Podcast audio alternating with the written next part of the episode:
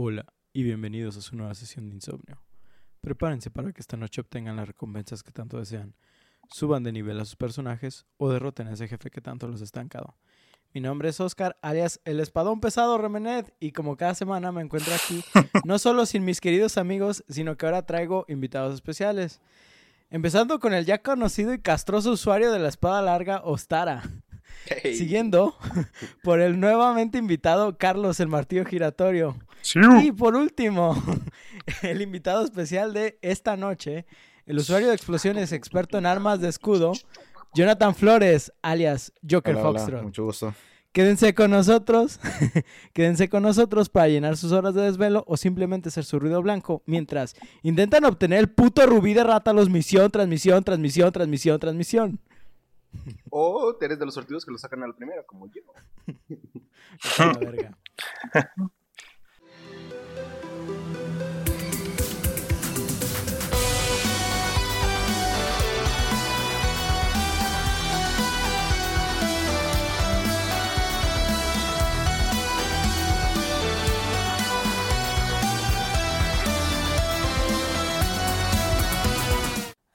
Monster Hunter. No hay nada que nos una más a la naturaleza que acabar con ecosistemas completos solo para saciar nuestra hambre de trajes chidos para nuestros amigos felinos. Sí soy. Antes de, empe- Antes de empezar con lo normal, quisiera presentar un poco más al invitado especial de esta noche. John, esto ya es costumbre para todos los invitados en su primera vez, pero si pudieras contarnos un poco de ti y el cómo empezaste dentro del gaming, nos harías un favor. Es la iniciación, güey. Tienes que desnudarte, mandar fotos en varias poses. ¿En bailes de Fortnite? podcast. Simón. Sí, güey, sí, si no es de Fortnite no, no cuenta. Ah, ya está, ya está. Bueno, pues mucho gusto, yo soy Jonathan. eh, Hola, igual soy conocido como Joker Foxtrot en mis redes sociales. Este, pues yo empecé en el gaming más que nada en la consola del Nintendo. Y ya de ahí empecé con las demás consolas Super Nintendo. Después me brinqué al PlayStation 1, PlayStation 2, 3 y de ahí para adelante. Este, los juegos que más juego principalmente son los, la franquicia, bueno, todos los juegos de From Software, que son Dark Souls, Bloodborne y demás. Eh, Monster Hunter es una de las franquicias que más juego también. Y pues bastantes géneros. Lo único que no juego son juegos de deportes. Para mí esos son lo que no me llama la atención, ni los de peleas. Más que nada la diferencia. Qué chistoso, ¿supieron lo de lo de la Liga MX? Sí. FIFA? Ah, sí. Hijos de su puta madre. Oh, Digo, sí. a, mí, a- a mí me vale verga. no, yo como, así como yo, a mí tampoco me interesan los juegos de deportes. Pero. Sí, fue una este, noticia cuando- grande. Sí, güey, cuando lo, cuando lo vi fue como de que, ¡y pobres FIFAs! La Pero ya no es para neta. el Pro Evolution, es para el- la otra versión nueva que sacaron. El... Pues es lo mismo. Eh, Sí. Pero, pero- Peor, pero por lo que escuché, eh, por- exactamente por lo que escuché, es peor todavía que lo Eh. pro- el, el Pro Evolution. Sí. Entonces, pues, en mis ahí tiempos, para- el Win Eleven era el bueno. Sí, para ser Es el que- árbitro de perrito y todo el pedo. Este... sí, pero fue una gran noticia. Lástima para los FIFAs. John, Sí, una sí. pregunta. Este, ¿cuál juego consideras que causó un impacto completo en tus principios dentro del gaming? Eh, pues más que nada fue en la época del PlayStation 1, o sea, lo que más me atrayó en ese tiempo y lo que más. Me gustó fue Castlevania Symphony of the Night. Muy bueno. Hasta la fecha es del- el juego que más veces he- me he acabado, cerca de 12 veces al 200% del mapa. Y aún así, hasta la última ocasión encontré un cuarto que no había encontrado en, las otras ocasiones. Así No tan mames. cabrón está ese juego. Este, Resident Evil 4 también fue de, es de mis mayores juegos. Pero Excelente. más que nada la época del PlayStation 1. Con Castlevania, Metal Gear Solid, eh, Uf, buenazo. Eh, Background History. Background History, Final Fantasy. 8. Harry Potter no, eso no Sí, los jugaba. ¿No jugaste ¿A, Harry a ti Potter? Mi hermano sí, yo no, no tanto. A ti también te late machín los Final Fantasy, ¿da, John? Sí, o sea, ya no he jugado últimamente, pero, o sea, el primero que jugué fue el Final Fantasy VIII. Para mí ese pues, es el, el principal para mí, pues ahí es donde empecé. Yo nunca jugué el Final Fantasy VII ni el 9. De ahí me pasé al 10 y al 10 segunda parte. Final Fantasy XII, que también se me hizo muy, muy bueno, porque ya la historia no era de amor, era más de política y cosas así. Eh, no he jugado Final Fantasy, o sea, sí tengo Final Fantasy XV, pero no me lo he acabado. Y no, Final Fantasy XIV, pues ese es de membresía, así que no, ese no. Sí, no. No, a, a eso ya no le entramos. Este, pues muy bien, pues esa, esa es la presentación de John. Ahí luego les divulgamos las fotos que nos mandó de, de OnlyFans. Este, Sabrosón. Para pero pues revenderlas. sí, yo ya tengo rato conociendo a John. eh, creo que desde El Modern Destiny Warfare 1. 2. No, No, Modern yo no, te- Warfare yo no, 2. yo- no, güey, yo no jugué Modern Warfare 2. ¿En serio? ¿En serio? Yo no Entonces fue el Modern 3. Warfare 2. Se nota que el amor no es No. correspondido, ¿eh? No, pues ya. Ah, yo te conocí por, por un amigo. Ah, sí. Y pues la neta es que fuera de otros juegos en los que hemos este, concurrido, la, ma- la mayor parte del tiempo lo hemos invertido cazando en Monster Hunter, ¿no? Incluso en, en los Dark Souls. Es por eso que eh, sentí que era muy importante traerlo a él para este capítulo. Y aunque eh, la mayoría del tiempo lo invertimos en Generations Ultimate, eh, cabe destacar que World también fue, fue uno de esos juegos a los que les dedicamos horas y horas. Sí, bastante. Este, así que pues vamos comenzando. Eh, eh, como dije, eh, con John ya, había exper- eh, ya experimenté World. En el caso de Ostara como de Carlos, eh, con ambos experimenté también este juego en diferentes eh, contextos. Y experimentaste lo que es el amor también. Muchas más cosas. Con Carlos específicamente nos limitamos a explorar lo que era nada más el juego base de World. Los besos. Eh, no me acuerdo, sí lo terminamos, ¿no? Sí, O sea, lo, lo, lo que es World sí lo sí, terminamos. fuimos eh, tú, Manuel, Bruno y yo. Así es, sí teníamos el squad completo. Y en el caso de Ostara, eh, a este cabrón llegó como a la mitad Oye. de Iceborne y lo tuvimos que carrear eh, eh, de- desde World hasta Iceborne, pero en chinguiza que fue como una semana Ah, que te sí, sí, leveleamos, Ujú. O sea, te leveleamos en putiza. qué vergüenza. Prácticamente se brincó todo el, el inicio. Sí, haz cuenta que yo empecé el juego y ya era Master Rank 7. Ya era la máxima dificultad. Así Básicamente. es. La verdad estuvo bastante entretenido, güey. Este, llegamos al último, al último en vergüenza. Estuvo bastante bien. Nomás que no te tocó sufrirle, es lo único que me arrepiento de. No, pues, no, no, no te tocó No sufrirle. le sufres chido. con la katana. Porque- Uy, así que chiste. Este, este sufres vato, tengo que decir que utilizó las armaduras rotas, esas las de Defender, así que no tiene chiste. Ah, sí no tiene Eh. chiste. sí no. Pero pues bueno. Pero pues, güey, Pues- no las usé para subir al Max Rank 7. Sí. Pues sí, para llegar a Iceborne directamente, A cabrón. lo más chido. Sí, básicamente. Pues, debido a que Paquito no es partidario de juegos que le represente hacer más corajes que un día de trabajo, tuve que decidirle que se tomara el día y que volviera el día que se hiciera todo un hombre, así que posiblemente no lo, eche- no lo escuchemos por un rato. Eh, En 20 años, ¿eh? Oye, güey, ya volví. Ay, Ya qué onda. La, la neta es que el cabrón me pidió unas vacaciones y como buen patrón se las di, pero no le voy a pagar. Porque pues Ay, obviamente... como son debe de ser. difíciles, ¿no? Pues en fin, hablando de Monster Hunter. Los aquí no presentes en la mesa llena de pelos saben que Monster Hunter es para mí un juego que pongo... eh, es, es mi juego de confort, ¿no? Es lo que pongo cuando tengo un mal día, es un juego que, que pongo en mis días de descanso mientras me tomo un café en la mañana y asimilo el sonido de las ruidosas mañanas de mi cuadra. Eh, es igual que Supernatural, ¿no? Monster Hunter es un juego al que vuelvo por cualquier razón que tenga. Eh, ya saben que aquí hablamos de desarrolladores de los juegos y sus orígenes. Sin embargo, voy a intentar resumir Capcom como si fuera un libro de esos para dummies, porque seamos sinceros, actualmente, ¿quién no conoce lo que es Capcom? Y empezando con eso, voy a empezar hablando de lo que es la Corporación Cápsula. Pues, antes de llamarse Capcom, una empresa predecesora fundada el 30 de mayo de 1979 por Kenzo Tsujimoto, eh, este güey trabajaba antes en otra empresa, también como presidente, pero no es, no es relevante. La empresa se llamaba IRM y tenía una subsidiaria de nombre Japan Capsule Computers, Computers Company. Ah, Mm, Se te lengua la traba. A ver, otra vez, otra vez. ¿Cómo? Japan Capsule Computers Company. Eso. ¿Hacía pastillas para computadoras? Que no pastillas, pero Cápsulas. Bueno, ahorita, ahorita lo voy a explicar, ahorita lo voy a explicar.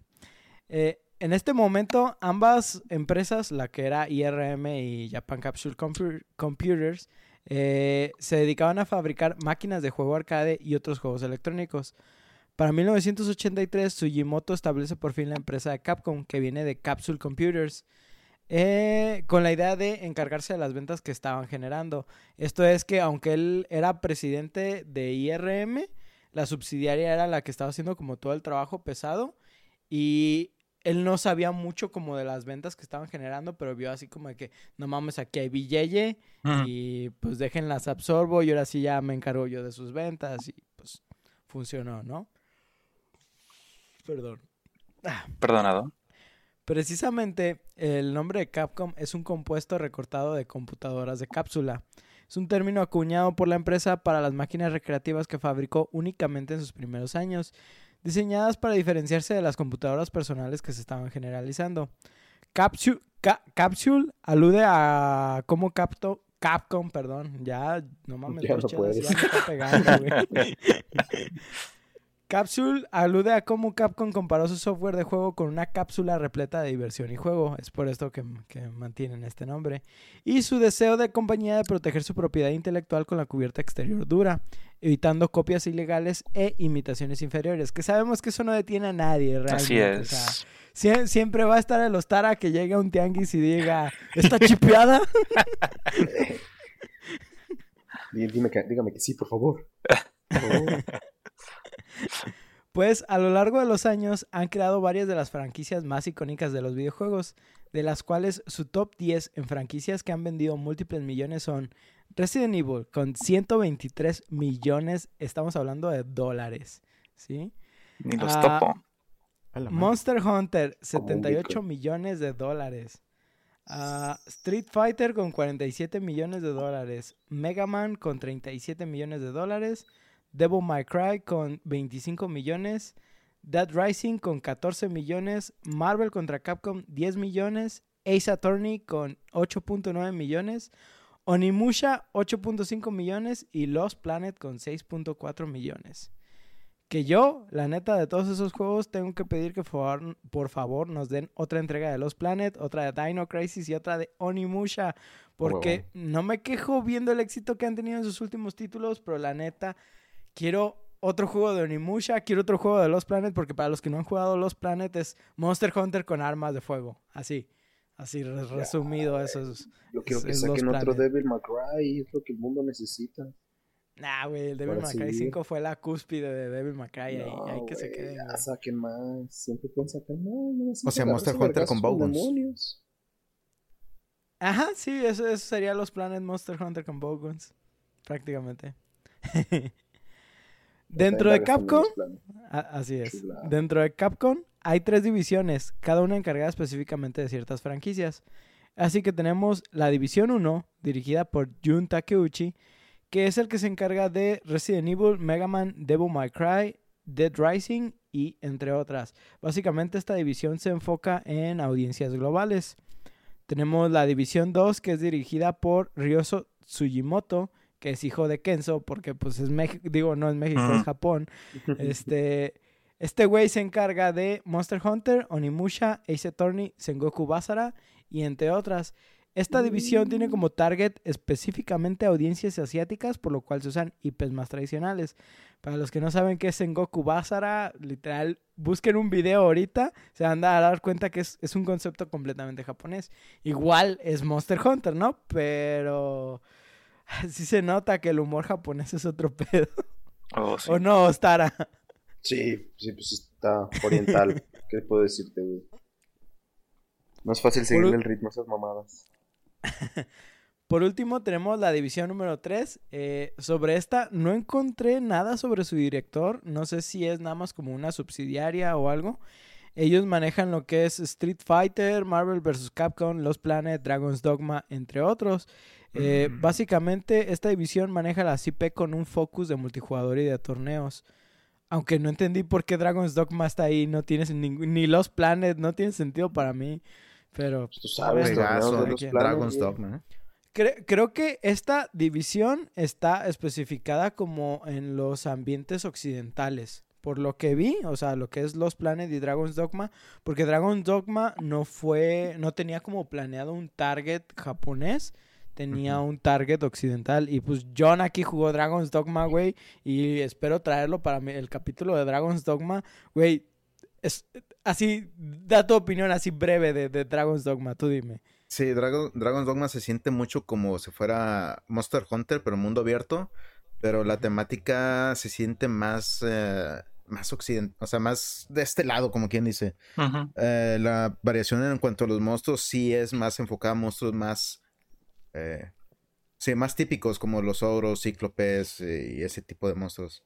Y la es verdad, más europeo, ¿no? sí, más, mucho más europeo. Y pues la verdad, tiene mecánicas similares en cuanto a matas monstruos para conseguir partes y esas partes te sirven para mejorar tus armaduras, tus armas.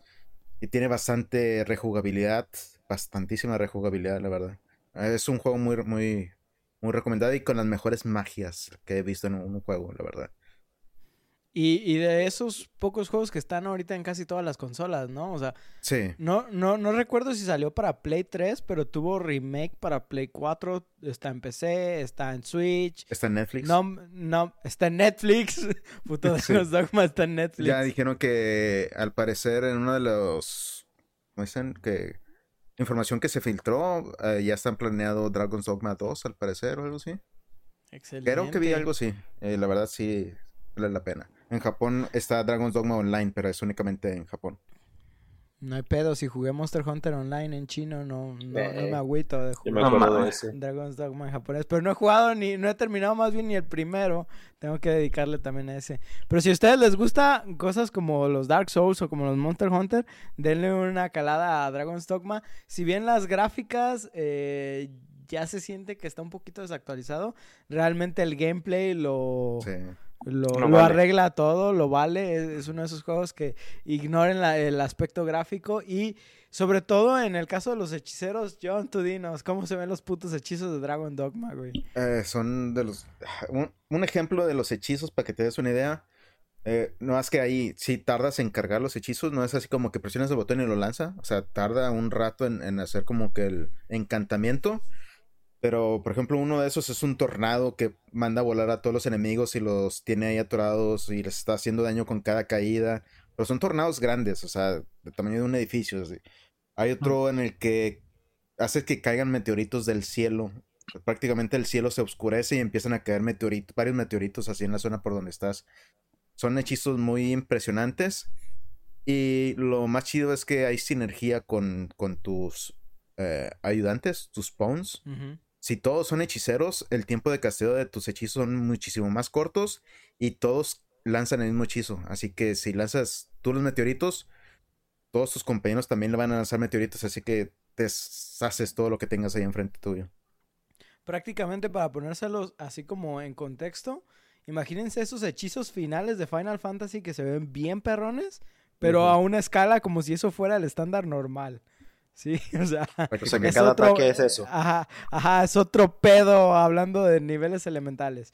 Pero pues eso es Dragon's Dogma, es, es un juego recomendado A completamente. Denle una oportunidad. este, ¿No lo bueno, regalaron en Epic una vez? No, no estoy, no, no no, está en no Epic. creo, no creo. Ese, de hecho, ese juego me lo he acabado unas ocho veces.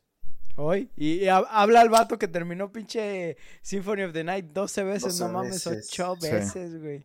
¿Para Lo qué? tengo güey? en el Mejor juego otras Switch, cosas. o sea, PlayStation 3, PlayStation, PlayStation, es que es muy divertido, o sea, la ju- rejugabilidad sí, que tienes creo. es y puedes hacer distintas builds, puedes hacer una build mezclada con o sea, que no está maximizada o puedes hacer una build maximizada y ahí vas a hacer más daño con con con la clase específica que seleccionaste y así. Así Ah, es. la verdad es otro pedo. Pues dense una vuelta por Dragon's Dogma, es un excelente título. Pero bueno, volviendo específicamente a Monster Hunter, vamos para fechas de los 2000. No hay un momento específico en el que se diga cuándo fue que les dieron luz verde para los proyectos, sabi- pero sabiendo que el primer Monster Hunter nació en el 2004, quiero que pensar que para finales de los 90 o justo estos primeros años del 2000 se empezó a ejecutar este plan. Y es que pinche PlayStation 2 gloriosa. Chipeada o no chipeada, es gloriosa la hija de su puta madre. Y lo estará como que no chipeada. ¿Esa cosa existe? ¿Está a thing? Es una no mames, pinche. Aquí casi todos lo- los mexicanos tuvieron la- la- las consolas chipeadas. No nos hagamos. Sí. Yo, Sí. yo fíjate que acá acabo de craquear mi Vita, güey. No mames, es una chulada, más, ¿eh? E- Era más fácil conseguir juegos piratas que juegos originales acá en México en esos tiempos. Sí, claro, por supuesto. Güey, con el Por- presto, por su con el pollo. precio, por su pollín, Pepe. Este, que por el precio de un disco original te comprabas que unos 40 piratas, güey. Sí. La neta, no, no valía la pena el intercambio. Y luego, como tú, que agarrabas DVDs de con tu jefa, güey, que nada más llevas así con... No, los No, le va, no, le va a hacer falta un disquito. Le robaré 30. Ay, güey. Nada más. No es cierto, jefa, si estás escuchando esto, no te robé 30, si no fueron como dos. Te los va a cobrar. Ah, Pues güey, pues compraba pilas de 100 discos, pues, ay, no, que no. Pues como digo, pinche PlayStation 2 gloriosa, ¿no?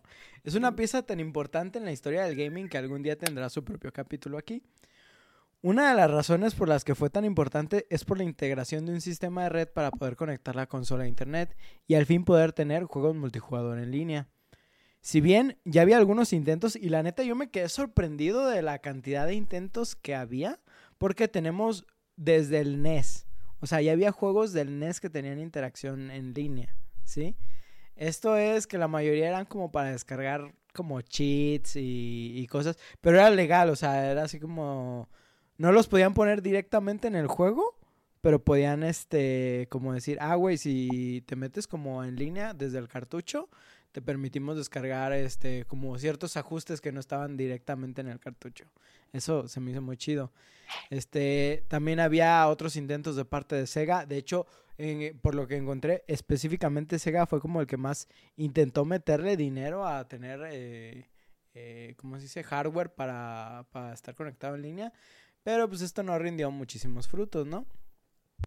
Este, los juegos de computadora hacían que la gente se viera interesada por las oportunidades de multijugador y las consolas no querían quedarse atrás. No sería hasta el 2002 con Xbox Live que estos servicios se volverían un fenómeno dentro de las consolas, pero PlayStation 2 estaría antes, desde el 2001, intentando lograr lo mismo con títulos como Killzone y Medal of Honor. No mames, güey, pinche Killzone original era una mamada, güey, está bien vergas. Ay, ya me está afectando la chela. Yo siempre quise jugar esos, pero nunca tuve chance, güey. Eh, A mí me gustan mucho de Estaban bien esos. pasados de verga. Ahí, ahí está mi PlayStation 2, güey, el día que quieras. Nomás primero termina Red Dead Redemption, Pero perro. no está chipeado. Ah, eh, digo, Si no está chipeado. no, güey, ni, siquiera he instalado el Xbox. Oílo, hijo de tu madre. También, también en el Play 2 estaba el multiplayer del, de un Resident Evil, ¿no? Del Outbreak se llamaba. Ajá, ahorita, precisamente, Carlos, que bueno, ahorita voy a hablar. Ah, es que Otro las spoilero. mentes geniales no estamos conectadas. Spoilero. Pues es por esto mismo que Capcom quería aprovechar las ventajas de esta tecnología y dio luz, dio luz verde a tres proyectos nuevos con la idea de crear juegos con la intención cooperativa en línea. Estos tres juegos serían Automodelista, Resident Evil Outbreak y Monster Hunter. Espérenme. Uf, puta Salud. cerveza. ¿Qué De estos ¿Estás tres juegos, solo Automodelista es desconocido completamente para mí. Pero, y espero que alguien de Capcom escuche este podcast, que obviamente no lo creo. El Oye, mundo no sabemos. necesita- Esas mis esperanzas arriba, abuelita. El mundo necesita otro Outbreak. No importa si es remake o si es algo nuevo. Ese juego es oro puro, güey. Yo necesito otro. Y recuerdo que hace poco había rumores de, de un remake de Outbreak. Y solo terminó siendo otro juego de Revelations. Y fue cancelado. Y, ay, güey, me duele, me duele justo en el cocoro, güey. ¿Cuál, cuál era ese? No, no, no, me, no me suena. Resident Evil. Outbreak es un juego Ah, que sí. ocurre en el transcurso de Resident Evil 2 y Resident Evil 3. Es antes de... que- Bueno, más bien, es justo en el momento donde la ciudad vale verga y se empieza a infectar de zombies. Y tú puedes escoger una... eh, creo que hay como... No me acuerdo exactamente de cuántos personajes hay, pero voy a decir un número. Hay como 11 personajes. Es el número uno- 585. no, o sea, Y medio. hay muchísimos personajes, cada uno contiene como una habilidad específica. Por ejemplo, está un güey que es como mm, handyman, de estos güeyes que hacen como trabajos de plomería, eh, eléctricos y cosas así. Por ejemplo, su ventaja es que trae una, una perica, ¿sí? Una llave, una llave de, de ingeniero. Que puedes decir, no mames, güey, esa, esa mamada que... Pero precisamente por eso es que tiene opción de... ah, te- trae como una caja de herramientas y puede, por ejemplo, unir eh, dos tubos para que sean un tubo más resistente y cosas. O sea, puede hacer armas de manera más fácil, ¿sí? Hay otra morra que es una estudiante y su, vamos a decir, su habilidad pendeja, güey, es una mochila, pero la realidad es que como todos los personajes traen un inventario súper limitado de cuatro espacios, el hecho de que ella tiene cuatro espacios extra, güey, es una mamada que dices, no mames, güey, esto es gloria. Está, por ejemplo, un oficial de policía que ya trae una pistola integrada. Está un guardia de seguridad que trae una pistola de, ma- de menor calibre, pero ya el hecho de que ya la trae equipada no le quita un espacio en el inventario, etcétera, etcétera. O sea, cada uno tiene sus propias habilidades. Hay una que es, ah, no me acuerdo, hay una que tiene como posibilidad de tener como lockpick porque sabe de lockpicking. Entonces, cada uno Ah, es una tiene ladrona. como Ah, no es una ladrona, pero no me acuerdo específicamente su rol. El chiste es que cada uno cumple con propósitos diferentes. Todos sirven eh, dentro de todos los escenarios, pero algunos te van a facilitar eh, más las cosas que otros. Entonces, la idea del juego es un juego que funciona en línea, ¿sí? Y puedes jugar hasta con otros cuatro jugadores, pero no, ¿cómo se dice? Todos interactúan, pero no necesitan estar todos juntos. Cada quien puede estar haciendo su propio rollo. El chiste es completar como los objetivos del mapa y buscar si sus roles les ayudan a completar alguna tarea. Sí, porque hay tareas como específicas dentro de los mapas. Y puedes explorar mapas de, dentro de todo lo que es la franquicia de Resident Evil, específicamente del 2 y del 3. La neta es una experiencia muy buena eh, porque es una experiencia de estrés. Hay otro factor dentro del juego muy interesante que es el de siempre estás como en una barra de virus que eso te pone como un tiempo límite para terminar el, eh, eh, la partida. Si los zombies te muerden, si pasas mucho tiempo en el suelo porque te puedes acostar, cosas así, tu barra de virus va aumentando. Entonces eh, tienes que buscar la cooperación con tus amigos o con la inteligencia artificial que te pongan, depende si estás jugando en línea o no, este, como para completar el mapa. Y sí, es un punto de estrés interesante, es una eh, como un, un juego dentro de Resident Evil que es más interesante que lo que hicieron, por ejemplo, con, con el nuevo multijugador de Resident Evil. Pero prácticamente es un muy buen juego, un buen juego que explotaba todo de las propiedades en línea del PlayStation 2. Y eso era lo que pro- eh, buscaban hacer con estos tres juegos. Automodelista yo no sé ni... No sé ni Mm. que exist no sabía ni que existía, güey. O sea, sabía de Outbreak y de Monster Hunter, pero no sabía de Automodelista. A la fecha no tengo idea de qué también se jugaba, si realmente fue un éxito o no lo fue. Pero al final de cuentas, lo que fue Monster Hunter fue el que se consideró como que era el que tenía todo el potencial para triunfar. A pesar de que les digo que Outbreak es una joya y es admirado dentro de todos lo- los fans de Resident Evil. Monster Pero Hunter es como muy de nicho, ¿no? El Outbreak. Ajá, exactamente, no. No todo el mundo lo jugó precisamente porque, por ejemplo, mucha gente estaba jugando también en el GameCube lo que eran los remakes del, del 1 y del 2. Este, eh, habían anunciado Resident 4 para el GameCube, entonces como que no era una época completamente perfecta para Resident Evil en el PlayStation 2. Eh, por, por, por esa y otras razones como que no, no triunfó completamente, pero los que son más fans siempre han pedido como un remake. Sí, de- porque aparte no recuerdo que hayan hecho ni campañas de, de publicidad. O sea, de seguro No. hubo, pero yo creo que muy pocas. De hecho, yo lo conocí, nunca lo jugué porque eh, hashtag culo, pero lo, con- lo conocí por ti. Sí, güey, sí, Eh. precisamente. Ah, Tengo que ya abrir otra chela. El amor. Tengo que abrir otra chela. Ese es el espíritu. Ya, ok. Este, pues sí les digo, al final de cuentas el que se consideró que era un éxito de los tres pues fue Monster Hunter. No por eso de- eh, se dice que ni Automodelista ni Resident Evil fueron un fallo, Pero dentro de las características que buscaban, Monster Hunter fue como la cúspide de todo esto, ¿no?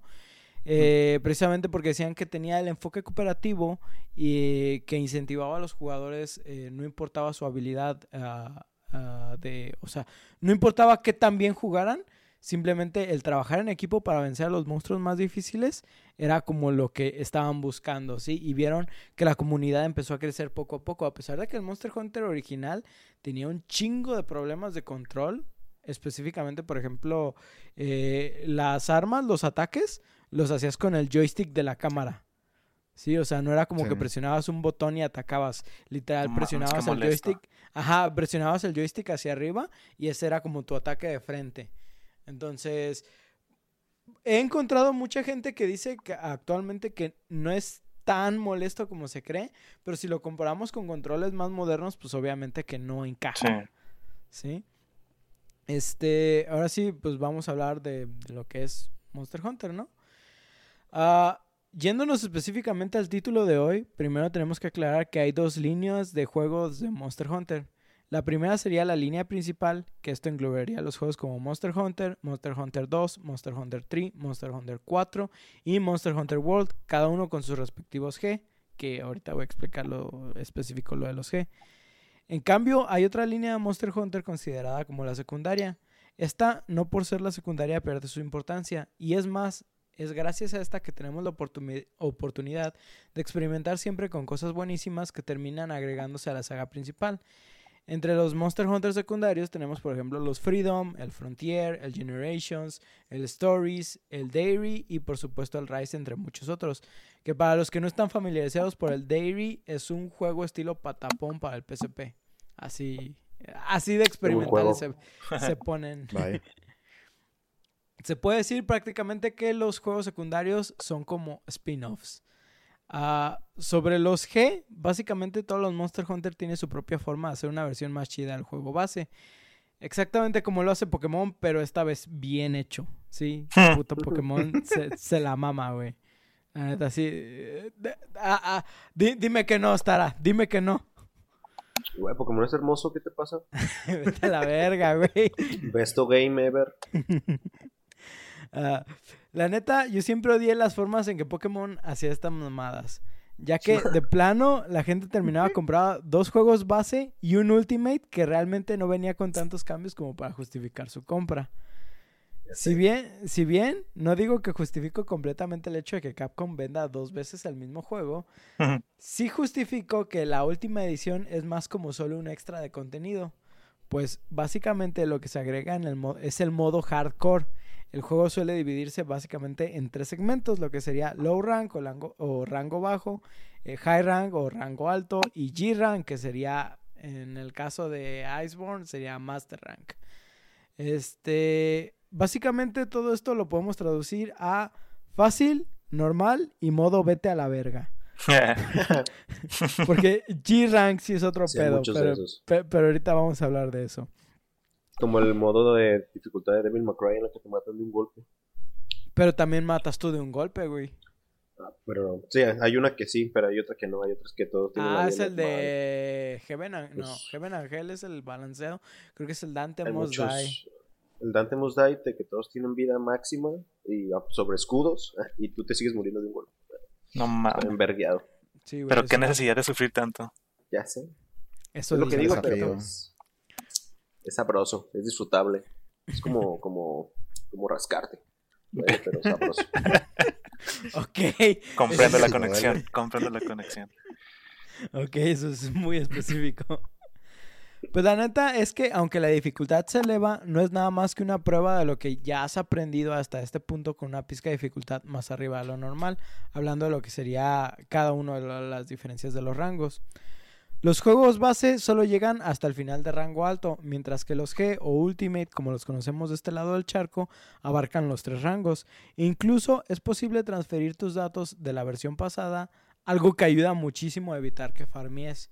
Sí, porque sí hay mucha gente que dice, ah, güey, yo mejor me espero a, al, por ejemplo, a la versión G para no tener que farmear todo de nuevo, pero realmente es que si tú farmeaste todo en lo normal y te gustó y quieres comprar la versión G, simplemente transfieres tu progreso y sigues en donde te quedaste. No, está chingón. Sí, igual ¿no? en, en las consolas de Nintendo, los- el, el 10 y eso, tenías la opción de comprar únicamente la expansión, ¿no? No, sí, tam- ta- tiene- sí compras el juego completamente.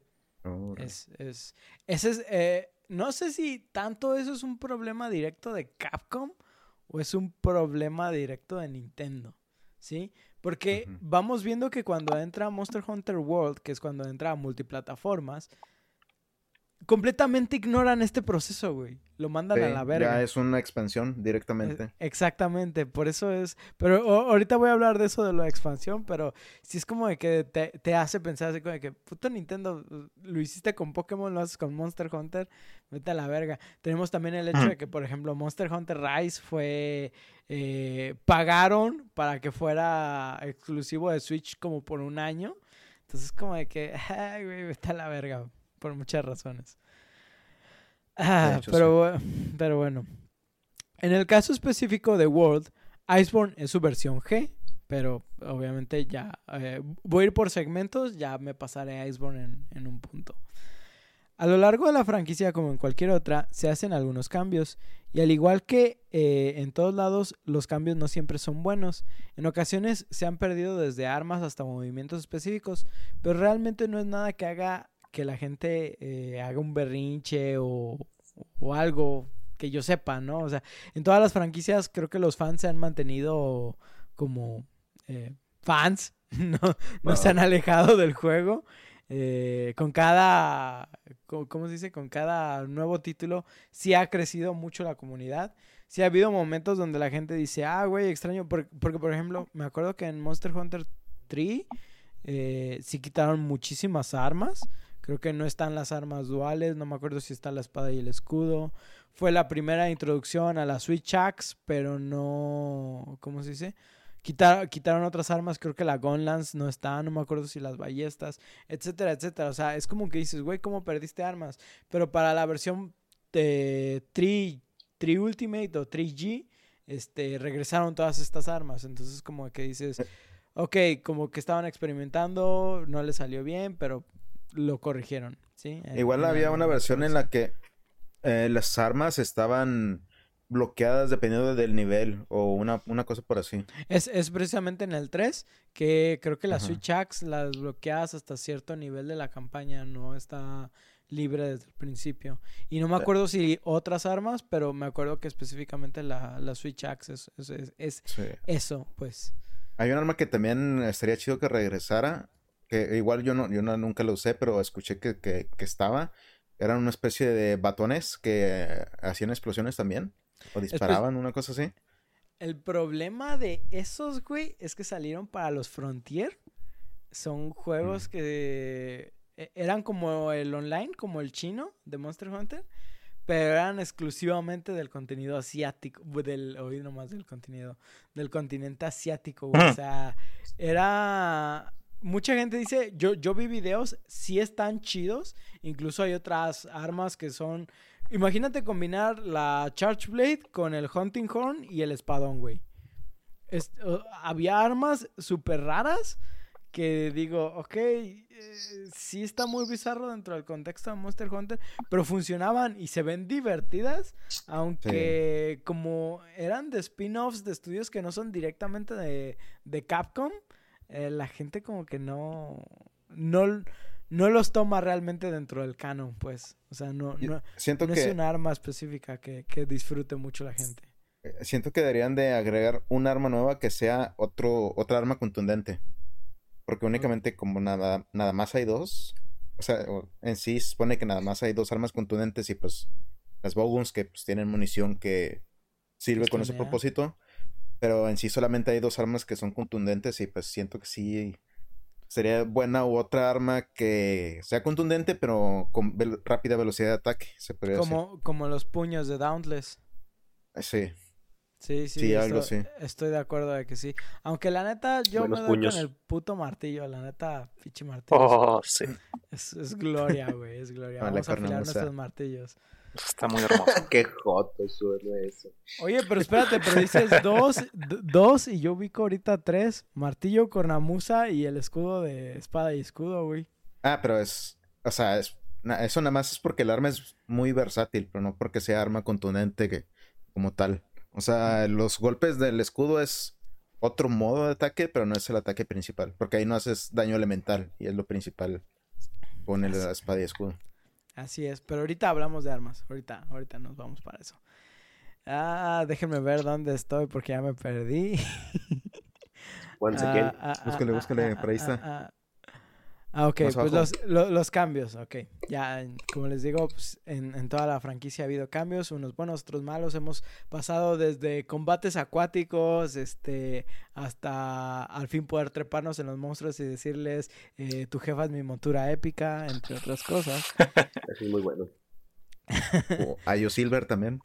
Pues hay que explicar un poquito de lo que se hace dentro de Monster Hunter, ¿no? Y es que como su nombre lo dice, básicamente es un juego donde vas y cazas monstruos, regresas al pueblo y utilizas lo que ganaste cazando para fortalecer a tu cazador y regresar a pelear con monstruos más grandes. Suena sencillo y al mismo tiempo no lo es. Si bien es algo dentro de los RPGs es como muy normal fortalecerte al vencer ciertos enemigos, la realidad es que no vas a matar a un monstruo solo una vez. El ciclo lo tendrás que repetir varias veces. Debido a que el puto eh, RNG que tiene el juego nunca te dará específicamente lo que quieres hasta que pierdas toda la fe y tengas Oh, un sí. putero de suerte. Vete a la No, verga, Ostara. Vete a la verga, Ostara. de Hasta que estés llorando bueno con los gachas.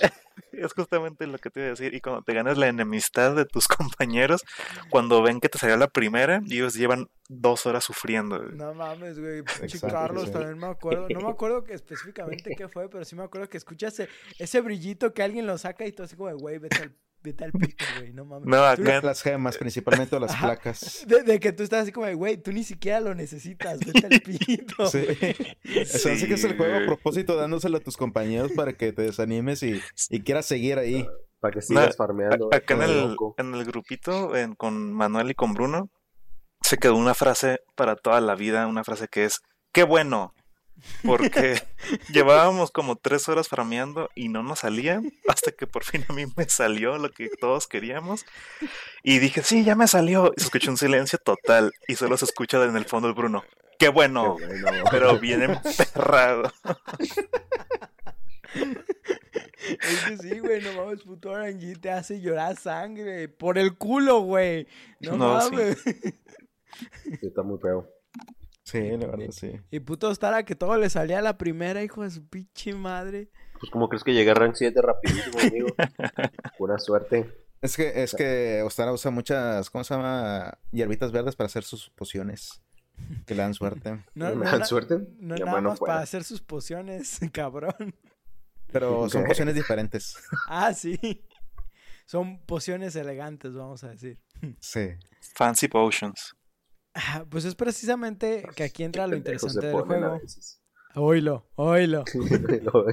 luego, ¿quién? Verga. Y es que muchas veces al no tener el equipo apropiado vas a tener que jugártelas con los monstruos. Para esto tendrás que empezar a prestar atención a los monstruos para ver cómo se comportan, qué movimientos hacen, cuándo lo hacen y en base a esto preparar tus ataques. Por esto, precisamente mucha gente lo clasifica similar a los de la saga Souls, porque puede ser castigante estar aprendiendo los movimientos de un enemigo para así decidir hacer los tuyos. Además de que cualquier descuido te puede costar la partida. Y esto, o sea, pónganlo así como de, güey, te puede costar la partida. Putas veces que yo estaba así como de, no, güey, si aguanto un putazo más, déjale, doy otro, déjale, doy otro. No Sí, mames, Un valió, clásico. Es el Dark Soul feeling. valió verga, Sí. güey. Dark Por- Soul craziness. Por codicioso, hijo de su puta madre, no mames. ¿Cuántas veces no han estado Por así de querer que, un poco más. güey, si se va a morir, un putazo más, un putazo más, y el que se muere eres tú, güey, no mames. Te agarran un puto combo que dices, no mames, güey, se pasó de verga. Me agarró de pendejo. Eh, me agarró de su puta. Te agarra de pendejo, pero siempre, güey, nomás uno no aprende. Porque te mata, le das retry vuelves a hacer la misma misión Y, cometes el mismo estúpido error. güey. Sa- sales del campamento y ya te cayó el mismo ataque otra vez. De que vas llegando y van lloviendo vergazos, güey. Ya, pinche, vas llegando y el Rayang en putiza cayéndote como puto Beyblade, güey. Ya sé, lanzándote un jame jame ja de la boca.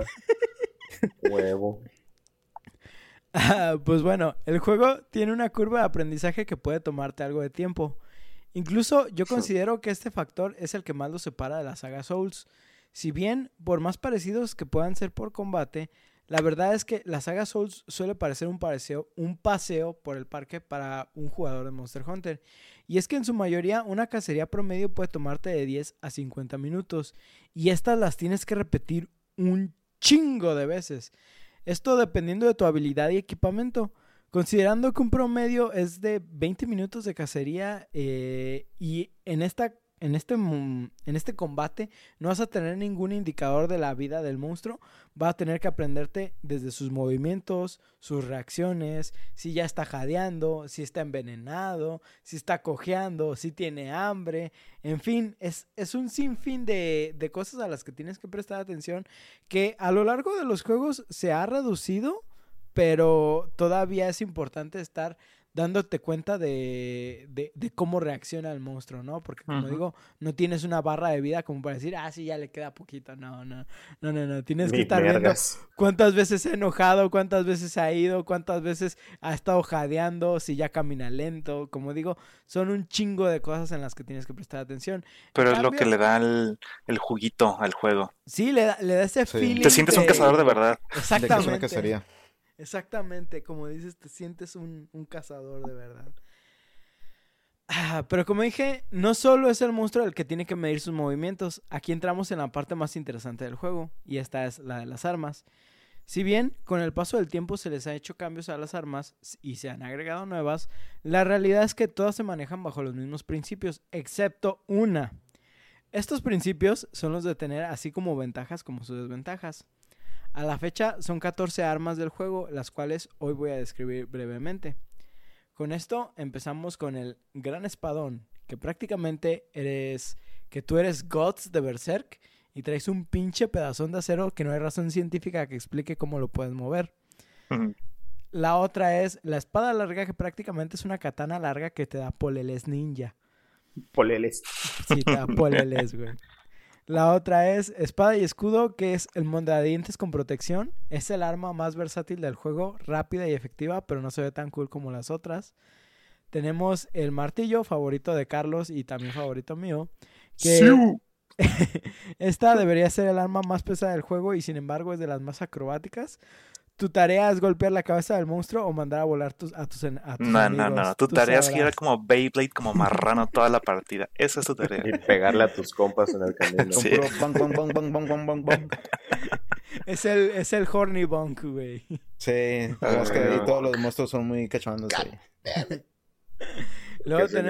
luego tenemos el Hunting Horn, que básicamente es el martillo, pero para bardos. Es eh, la música te da poleles y te da más 15 de carisma simplemente por entrar a una cacería con, e- con ella y ayudar a tus compas. Luego tenemos, de, de hecho, el Hunting Horn es de los favoritos de John, a pesar de que ha tenido muchos cambios. El Hunting Pues Horn. todas, todas mis armas. Bueno, con unas cuantas excepciones. Sí. Luego tenemos también las espadas duales, que básicamente es el arma para los Edgy Rogues. Te da poderes de demonio y su importancia está en la velocidad. Tenemos la lanza, que básicamente eres la caballería andando y puedes jugar a hacer un tren con ella. Es el arma con menos daño, pero con mayor defensa. También tenemos la Gunlance, que es lo mismo que la lanza, pero rediseñada por Michael Bay. Tenemos a la ballesta ligera, que vienes de jugar los Planet y quieres la misma experiencia. Esa es la experiencia de la ballesta ligera. Es traer un arma dentro del juego.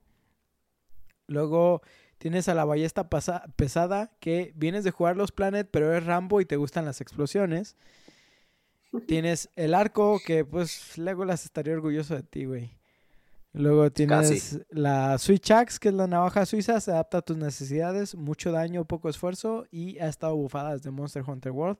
La neta es una de las armas que odio, pero pues cada quien. Luego tenemos a la Charge Blade. eh, esta arma viene con su propio instructivo. eh, en su forma base se comporta como el escudo y espada.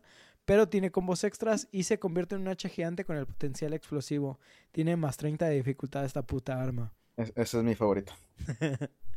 Luego tenemos la Insect Glaive, es el arma para los que vienen del Cirque du Soleil.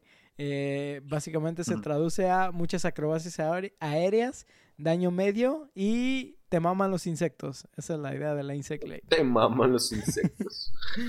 Te Bueno, encantan, sí, te sí, prenden. sí, Son lo mejor que has visto en tu vida. Y pican rico. Oye, sí.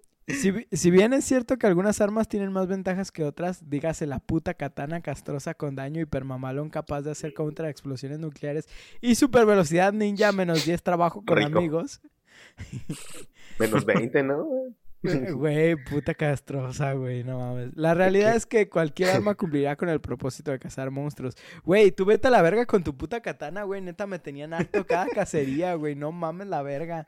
Hasta que aprendí a trabajar en equipo. Putos Tara. No, no aprendiste a trabajar en equipo, güey. Tuvimos que poner gemas de flinch free para poder estar jugando Es, contigo. cierto. El, sí el Ostara hace. dándole con la katana en la cabeza al monstruo cuando supone que era este. Cortando la verga, cola, ajá, sí, no martillo. mames, güey. Ese de que el vato se caía. Creo que tomaré mi posición en la cabeza. Bueno es que Ostara, si vete Ostara de se ponía aquí. donde yo estaba. Eh, Ostara, ¿qué estás haciendo? Yo, pues peleando, imbécil. Si Ostara se ponía donde yo estaba, yo nomás lo mandaba a volar con el ataque del hacha de la, de la Charge Blade. No mames, güey. Putos Tara castroso. Estaba bien vergas. Pues es, eh, como digo, a pesar de que cada una tiene como sus ventajas y desventajas, también es más como que cada una se adapta a cada jugador y están hechas para darte más opciones a la hora de acercarte a ciertos monstruos. Esto es que no hay como un arma que digas, güey, esta es como el arma definitiva, aunque si hay unas que hacen como más daño que otras, cada una tiene sus pros y sus contras. Ahorita le voy a dar una entrada a John para que hable de eso. Este, pero realmente todas cumplen con el mismo propósito, ¿no? In- inclusive si tardas más por traer la lanza, pero no te están haciendo mucho daño, o sea, si ese es tu modo de juego, esa arma está hecha para ti, o sea, no, no estás haciendo nada mal y nadie, nadie te va a juzgar por el, el- el arma que escogas, a no ser que sea la katana, Ostara, De repito. verdad, ¿qué, Vete- ¿qué acabas de decir, güey? ¿Qué Vete a la verga, güey, vete a la verga, puta katana. No estás haciendo todo mal, excepto si eres Ostara. Punto final. Ey, Exacto. güey, básicamente. Pero así que pues, le doy la entrada a John para que nos hable un poquito más de las armas, La específicamente un, un poco más técnico, vamos a decir. Así que, John, Sí. adelante. Eh, pues para empezar les voy a dar más o menos una idea de eh, qué tanto usé cada arma. O sea, aquí tengo mi... ¿Cómo se dice? Sí, mi imagen del, de cuántas cacerías, mis estadísticas. Eh, yo prácticamente uso casi todas las armas, si no- na- con excepción de el gran espadón, que fue de las que menos usé, y la arma, la ballesta pesada. Con esas dos hice 10 cacerías a lo máximo. Katana hice 54, espada y escudo 96, espadas dobles 85, martillo 63, cornamusa 36, la lanza 60, la gun lance 34, la switch axe 83, charge blade 161, que fue la que más usé, insect blade fueron 141, y la ballesta ligera 84 y el arco 59. No mames, O sea, es un yo por lo putero, trato de güey. usar todas las armas Oye, Para- no, no escuché el de la espada larga. ¿Cuántos llevabas? Ah, de la espada larga, déjame cerrar la imagen. En la espada larga 54 cacerías. Pero igual aprendí a hacer la- prácticamente todos los movimientos con cada una de las armas. Y pues las que menos disfruto es más que nada las ballestas. Que son las que se me hacen más aburridas porque es más que nada de estar disparando, mucho mantenimiento de materiales y, y demás. Este, les voy a explicar más o menos las diferencias, ventajas y desventajas o lo que hace cada arma aproximadamente. Eh, voy a empezar con las que menos utilizo porque son las que menos llaman la atención, que es la ballesta ligera. Son las que menos utilizo. Sí, estas son las armas que si te gustan los, los disparos, los piu-pius, esta arma es para ti. Es un arma un poco aburrida para mí, pero es arma de disparos. Tiene una distancia entre corta a media. Lo bueno de este tipo de arma es que tiene muchos tipos de munición para distintos tipos de daño, como explosivos, eh, para noquear a los monstruos, de elemento, eh, de estados alterados para aplicar veneno y demás, hasta para curar compañeros, aplicarlo de aumentos de defensa creo que también había, munición perforante y demás. Tiene muy buena movilidad. Y esta arma se puede mejorar con distintos aditamentos para mejorar la precisión, el rango, la velocidad de recarga y aún más opciones que tienes. El arma, el movimiento especial o ataque especial de esta arma se llama el Wyvern Blast, que deja como tres minas en el piso. Y si las dejas cercas, por ejemplo, cuando está el monstruo noqueado y disparas cerca de ellas, eh, hacen daño explosivo. Y pues haces más daño de noqueo hacia el monstruo, me imagino. Que era lo Las que desventajas, era lo que ¿Ah? utilizabas prácticamente cuando ponías también bombas, ¿no? sí, las ponías y empezabas a disparar, explotaban las bombas y aparte tus minas hacían más daño en, en, en un lugar más específico, por ejemplo la cabeza o la cola, lo que necesitabas hacerle daño para poderlo, eh, yo sea en la cola para cortar, le- con que le hagas daño y después un ataque cortante y pues ya se la cortas. Eh, las desventajas de esta arma es que necesitas llevar muchos materiales para crear más munición en la misión. Y pues que es aburrida, es puros disparos, se podría decir. Pues es aburrida, Eh, es aburrida para algunos, o sea, yo al menos Sí, la, es que la- ya la es ligera para mí. no, pero ajá, sí, pero la pero a mí sí me gustaba con la pesada específicamente estar disparando algunas cosas. Es que tú eres aburrido. Oílo. Es que tú eres oílo. aburrido, amigo. Ahora, la ballesta pesada es prácticamente piu pius, pero más fuertes y con más alcance. Es muy parecida a la ballesta ligera. Eh, la diferencia es que es más lenta y más tosca. El movimiento es mucho más pesado con esta arma. No puedes esquivar, pero tienes la opción de ponerle un escudo a tu ballesta para bloquear ciertos ataques, pero pues igual no son no es un bloqueo tan fuerte como con otras armas.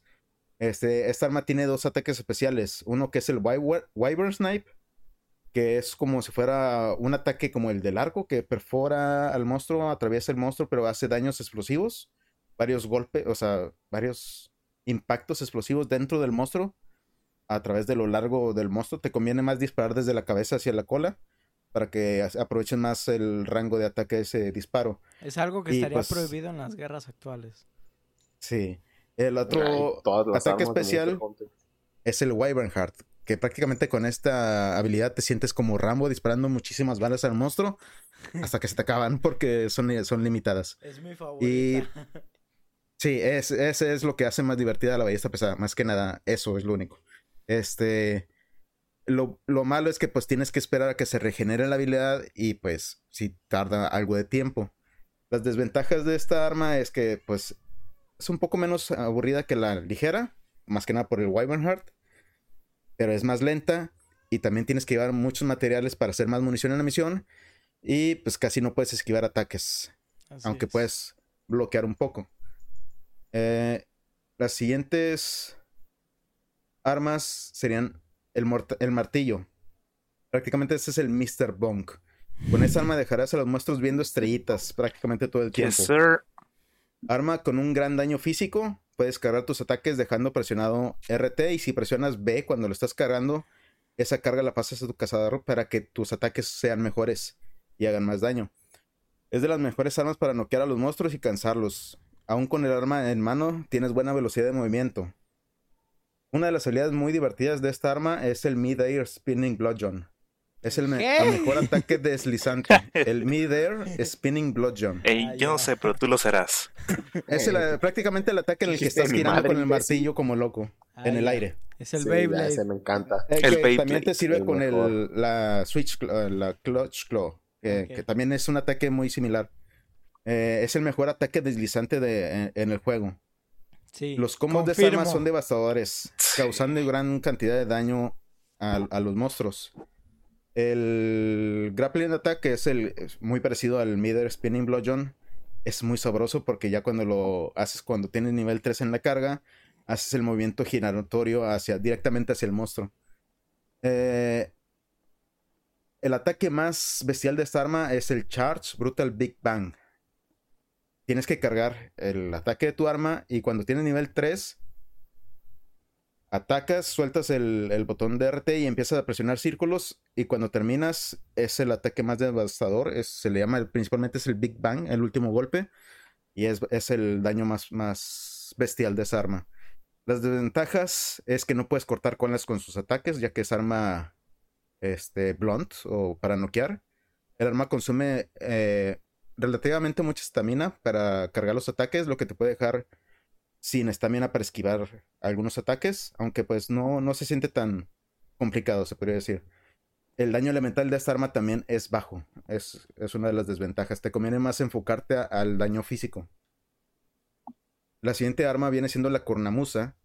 Para mí esta arma es humillar a los monstruos matándolos y noqueándolos mientras tocas música. Es un arma complicada de usar, pero muy beneficiosa al usar en grupos, ya que puedes aumentar el daño de todo tu equipo, defensas o demás. De hecho, es la- un arma con daño de noqueo. Ajá. Con el bufo tienes Mindsight, lo que hace que tus ataques no reboten eh, aún en partes duras. Aquí lo, lo inter- Cada uno de los ataques de tu arma toca una nota y, por ejemplo, Y es un tipo de nota, B es otro tipo de nota. Si presionas Y y B es otro tipo de nota y tienes notas en tu, tienes canciones en tu cornamusa que te pueden dar bufos desde más daño de ataque, más defensa, protección contra veneno, protección divina, que hace que tus los golpes en ocasiones se hagan menos daño. Puedes curar a tus compañeros, darles tapón de oídos, se podría decir también. Este tiene buena velocidad de movimiento para ser un arma pesada. Y puedes aún así mejorar aún más las canciones presionando otra vez eh, el botón de RT. Y eso hace que cuando estás tocando las canciones hagas el encore, lo que hace que aumente aún más las el beneficio de las canciones Aquí- o duren más tiempo o las refrescas, se podría decir. Aquí me mama todos Sí. los cambios que ha tenido la Hunting Horn. eh, es una de las armas que es de, es de las menos utilizadas dentro de las cacerías. Eh, Debido como a su nivel de dificultad. Eh, no porque sea realmente difícil, sino porque a la gente no le gusta como ser soportes, ¿no? Eh, y, y esto lo vemos en, en diferentes títulos. Pero realmente yo pienso que, es más, desde que ves a alguien dentro de una partida con un Hunting Horn, es como de que no mames ese güey, ese cabrón, ese cabrón es mi ídolo, güey. Ese, Hmm. ese vato, Eh, ese, eh, este no, es, no, no solo es un cuarto jugador en la party, güey. Está creando un quinto jugador porque se pasa de verga, creando putos bufos tan mamalones que dices, no mames, güey, vete a la verga. El daño que estamos haciendo es como si trajéramos un quinto jugador. Se pasa de verga ese güey, nos pone resistencia contra los gritos, nos pone aumento de defensa, nos pone aumento de ataque, nos pone resistencias elementales. Nada, nada, ese güey, MVP, güey, denle una medalla ahorita mismo. este, Sí, son no. tan raros de encontrar que la verdad casi sientes que te saca la lotería. Así es. A ah, menos de que pues yo la esté usando, porque yo soy de los que también usa mucho esa arma. e- ese güey, los mancos. ese güey es el, Sí. e- e- el- el cabrón que entras, güey, y le dices, ten las llaves de la ciudad, güey, te lo ganas. Te, te pa- te- te pasaste de verga. eh. Ten las llaves de mi, de mi calzón de castidad. E- e- Eres el MVP, güey. Una chulada de jugador. Nunca cambies. Este, sigue haciendo lo tuyo. Lo único que yo tengo en contra, por ejemplo, de la Hunting Horn es ah, que no puedes como personalizarla. O sea, a mí me gustaría tener esta opción de decir eh, la Hunting Horn. eh, quiero hacer, por ejemplo, la Hunting Horn de Energigante, por poner nada más su nombre. Y decir, quiero eh, que tenga estas habilidades y modificarla personalmente. A lo mejor, obviamente no vas a tener las habilidades más rotas nada más en una, pero poderlas equilibrar, porque hay unas Hunting Horn que dices, güey, el diseño está tan chido, pero realmente Sí. no son las habilidades que yo busco o tiene... Las canciones no son las mejores. exactamente, solo tiene una de las canciones que me sirven y la neta al final terminas desperdiciando un poquito esa Hunting Horn, ¿no? No, no es como con las otras armas que dices, eh, a lo mejor el elemento no está tan chido, pero pues igual y me sirve, ¿no? Eh, en el caso de las Hunting Horn sí siento que te limita ese aspecto y es un poquito molesto, pero es parte de, de, de, de, lo que es el arma. Lo que sí hay que recalcar que me, me latió mucho el cambio que hicieron dentro de Rise. Digo, no estamos hablando específicamente de Rise, pero eh, es un cambio drástico. A mucha gente le gusta, a mucha gente no le gusta. A mí en lo personal hizo que tomara en mi, mi interés esta arma, pero realmente pues es, es, es un arma que si tú la usas, aplausos para ti, te debemos una chela, cabrón. Sí, la verdad es que en Rise ya cambió mucho. O sea, hay gente que no le gustó porque es un poco más simple de usar, pero siento que la hicieron más divertida de utilizar. Eh, sí es un poco más fácil, pero igual tiene los buffos. Y lo chido es que ahí en Rise, pues ya puedes hacer lo que tú decías. La- al menos con las, las cornamusas del Como una Barbie Rampage. Girl. Sí, con las del Rampage, que tú puedes escoger qué canciones quieres que tenga conforme las vas aumentando de nivel. Si quieres que sea daño elemental, puro daño físico o demás. Y, y la verdad, o sea, puedes hacerte una cornamusa de Rampage que sea enfocada a daño, o puedes hacerte otra que esté enfocada a curar a tus compañeros, o que sea con daño elemental, o sea, que te- tenga canciones para daño elemental y además daño elemental, o que tenga la canción para aumentar el daño elemental. O sea, Así es. Ahí en el en Rise sí, sí tienes más opción de, de modificarlas. Aún así, pues siento que la cornamusa es un arma, ah, no sé, es que mucha gente, más, más gente debería de utilizarla porque la verdad es, es divertido. Y pues hay, una, hay unas cornamusas que tienen sonidos o canciones que suenan muy, muy fregonas también. Sí. Eh, lo chido es que en Monster Hunter World puedes ponerle mods y puedes ponerle eh, el sexy sax. Sí, Ah. Sí. Yo no sabía eso. Sí, Sí, de- de- tocas las canciones y se oye la cancioncita. yo lo vi incluso Me con- acabo de hacer main con la musa. Yo, yo lo vi Ahí incluso también con estas, lo- los Padorus, que si tocaba la canción era la de Hashire Sorio. sí, sí, sí. Es una Sí, hay mamada, muchas ne- opciones en los mods. ne- ne- Neta, la, la cornamusa es, un- es una de las armas más interesantes dentro del juego. Eh, Nada más les digo las desventajas de esa para terminar es el daño no es tan alto como con otras armas pesadas y cuando estás a- aplicando las canciones te deja vulnerable por unos segundos. Esas son las ven- desventajas. va, vas. Que la siguiente arma que les voy a mencionar es la lanza, que prácticamente este es el modo tanque del juego, ca- capaz de resistir casi todos los ataques que te lanzan los, los monstruos. Este es el arma con la mejor defensa de bloqueo en el juego. Tiene buena movilidad, más que nada con el ataque del trenecito, que viene siendo el dash attack. Eh, tienes bastante precisión con las armas, con el ataque, ya que puedes eh, enfocarte a como hay monstruos que son más altos, pues a, atacar hacia arriba y tienes más precisión porque es puro thrust attack-. Es puro poke, poke, Eh, poke, literal. A mí es, Sí. es una de mis armas, no favoritas, pero es de las armas como que uso de confort cuando estoy teniendo algún problema. La neta es que la defensa, específicamente contra un jefe como un Diablos o algo así, te hace un parote. Y es muy divertido porque realmente tu único enfoque es hacer como tres ataques y te vas para atrás. Tres ataques y te vas para atrás. Suena tonto, suena muy sencillo, pero realmente hay como cierta magia en estar equilibrando tu estamina a la hora de que estás esquivando, en que estás bloqueando y todo. Y la verdad es que se siente como si estuvieras jugando una versión de Facebook de hace mucho tiempo porque nomás estás pica, pica, pica, regresa, pica, pica, pica, regresa, pica, pica, pica. Le estás Es dando, rítmica ajá, le estás dando pokes a, a los enemigos. Y una de las cosas interesantes es, pues, imaginar que eres un tren y correr eh, infinitamente Ah, por un Sí, tiempo. es el ataque más divertido. Con, un- como con una lanza al frente nada más, pero sí. Y aparte tiene potencial para cortar colas, güey. Eso es algo que digo, no Sí. mames, güey. Pinche, pinche lanza, ponle que no está rota, güey. Pero digo, no mames, es una mamada esa arma. O sea, puedes bloquear ataques para salvar a tus amigos como el aliento de Fatalis. Ajá. El que lanza en como, puedes bloquearlo y si tu compañero está atrás no le va a hacer daño el, el- el fuego. Nice, eso no lo sabía. Sí, tiene el Power Guard, que pues es el mejor bloqueo que tiene el arma, que te permite bloquear la mayoría de los ataques. Sí. Las bueno. desventajas es que pues es de los daños más bajos, pero pues es para compensar que pues es el arma más tanque del juego. El movimiento es lento cuando caminas, pero por eso es mejor que estés esquivando. Sí, es- Y lo más divertido de esto es el trenecito. Ajá. Igual puedes estar montando los monstruos bien fácil con ese movimiento. sí, es prácticamente un arma, como digo, de confort, es un arma de defensa. Pero no por eso le quita lo diversión. Mucha gente se dice así como de que, ay, güey, ¿qué, qué de divertido tiene esa puta arma, ¿no? Que nada más estás como picando y, y es como de que, güey, pues, ¿no viste a la ley, güey? Pica, pica, güey, pica, caca, pica. Está divertido. Sí, es medio zen el, el tipo de pelea con, con la lanza. así es, así es. La siguiente arma viene siendo la lanza pistola o la gun lance. Ujú. Prácticamente este es el otro modo tanque del juego, pero con explosiones incluidas. Es la, Eh, lo bueno es la versión de sí. la lanza de Michael Bay, como le de Michael decía. Bay. Sí, sí.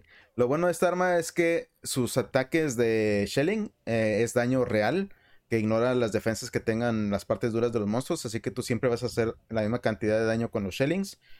Tiene varios tipos de shelling que abarca, hace que tengas varios tipos de gameplay, que es como el normal, el white y el long. Cada uno tiene sus ventajas y desventajas. Eh, la habilidad principal de, de esta arma viene siendo el Wyvern's Fire, que es como una es- especie de disparo cargado que hace mucho daño en una zona.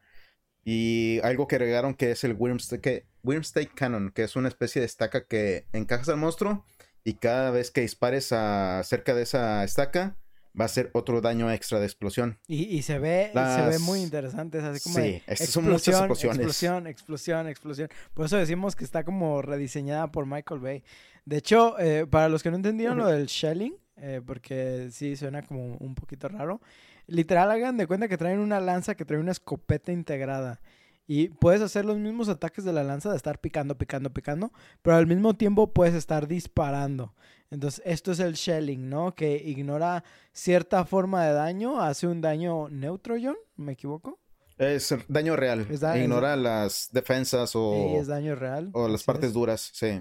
Y la neta es que por alguna razón Capcom no ha decidido darle un giro interesante a la lanza, a la Gun Lance para hacerla como más este divertida. O sea, es divertida el arma, pero el hecho de que tiene uno de los factores de daño muy cortos, eh, como que hace que mucha gente no Sí. opte por ellas.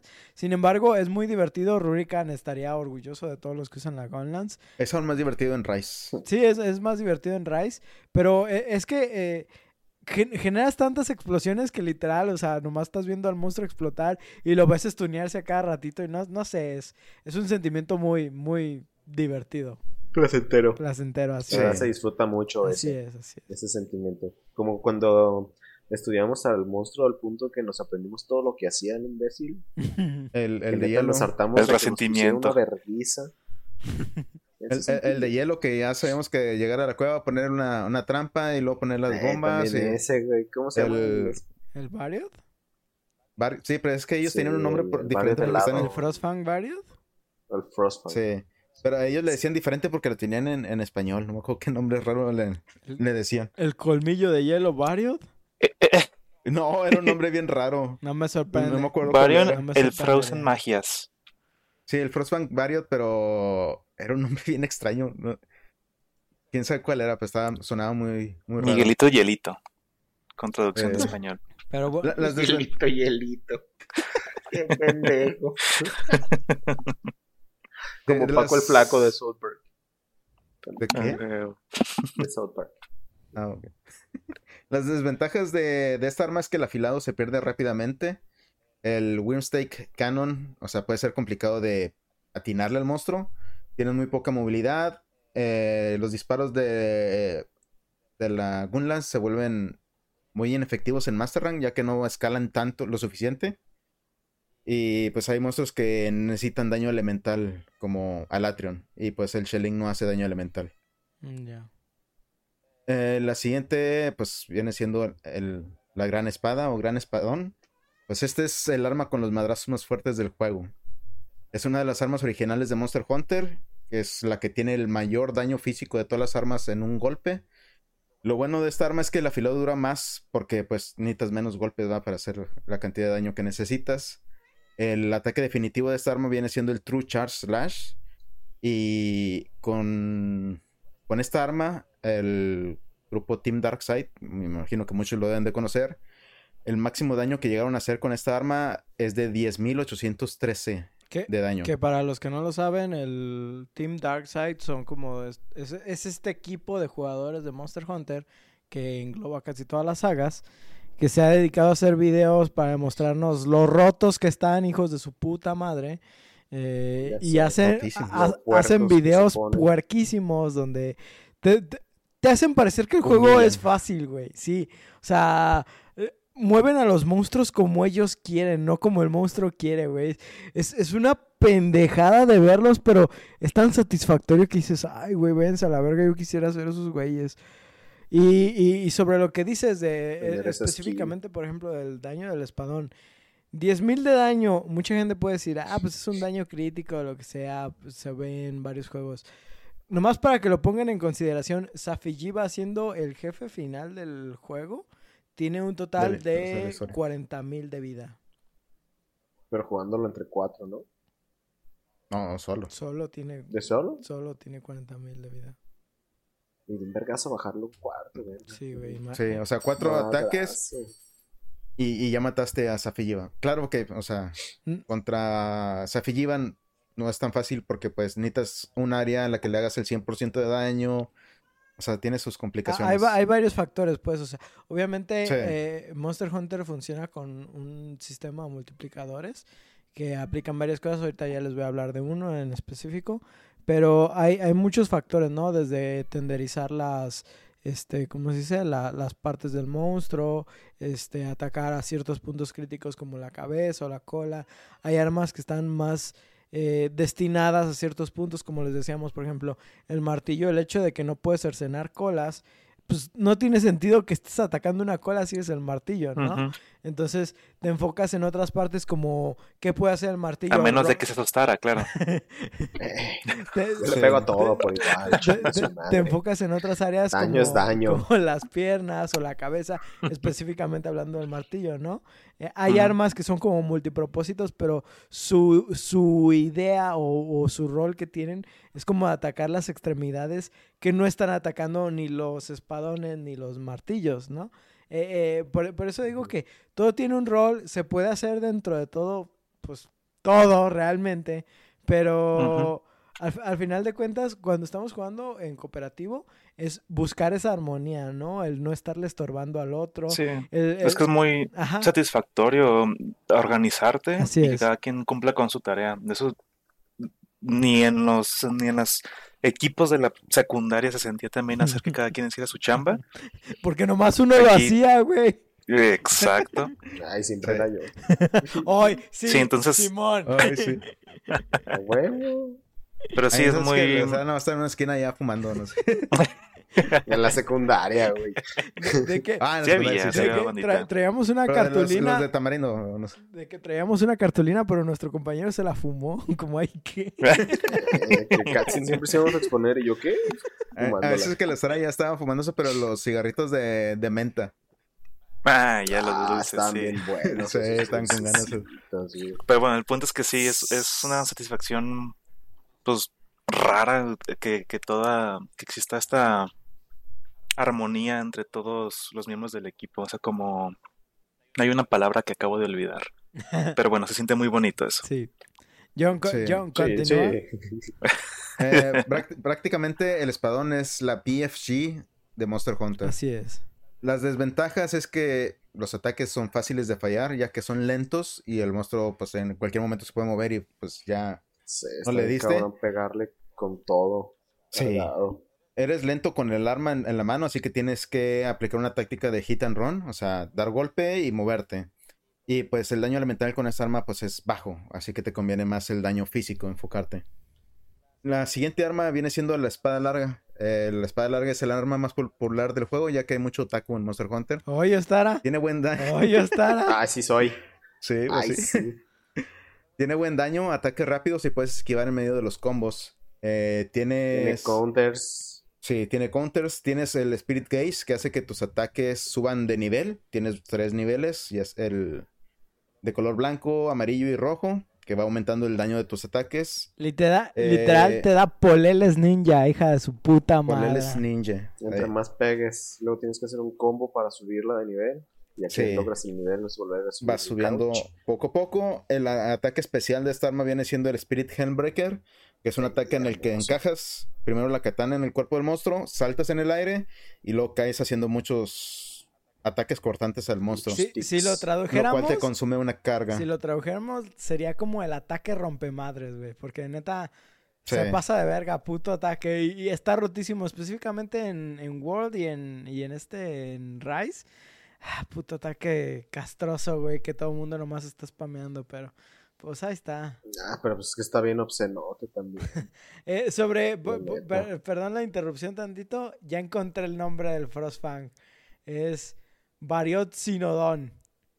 Sí, El ese, Sinodón, ese, el. Sinodón. Sí. Qué pendejo. No digo nombre raro. Yo- yo- no sé cómo. Yo me acuerdo cuando me dijeron, güey, vamos a matar el Sinodón. ¿El qué?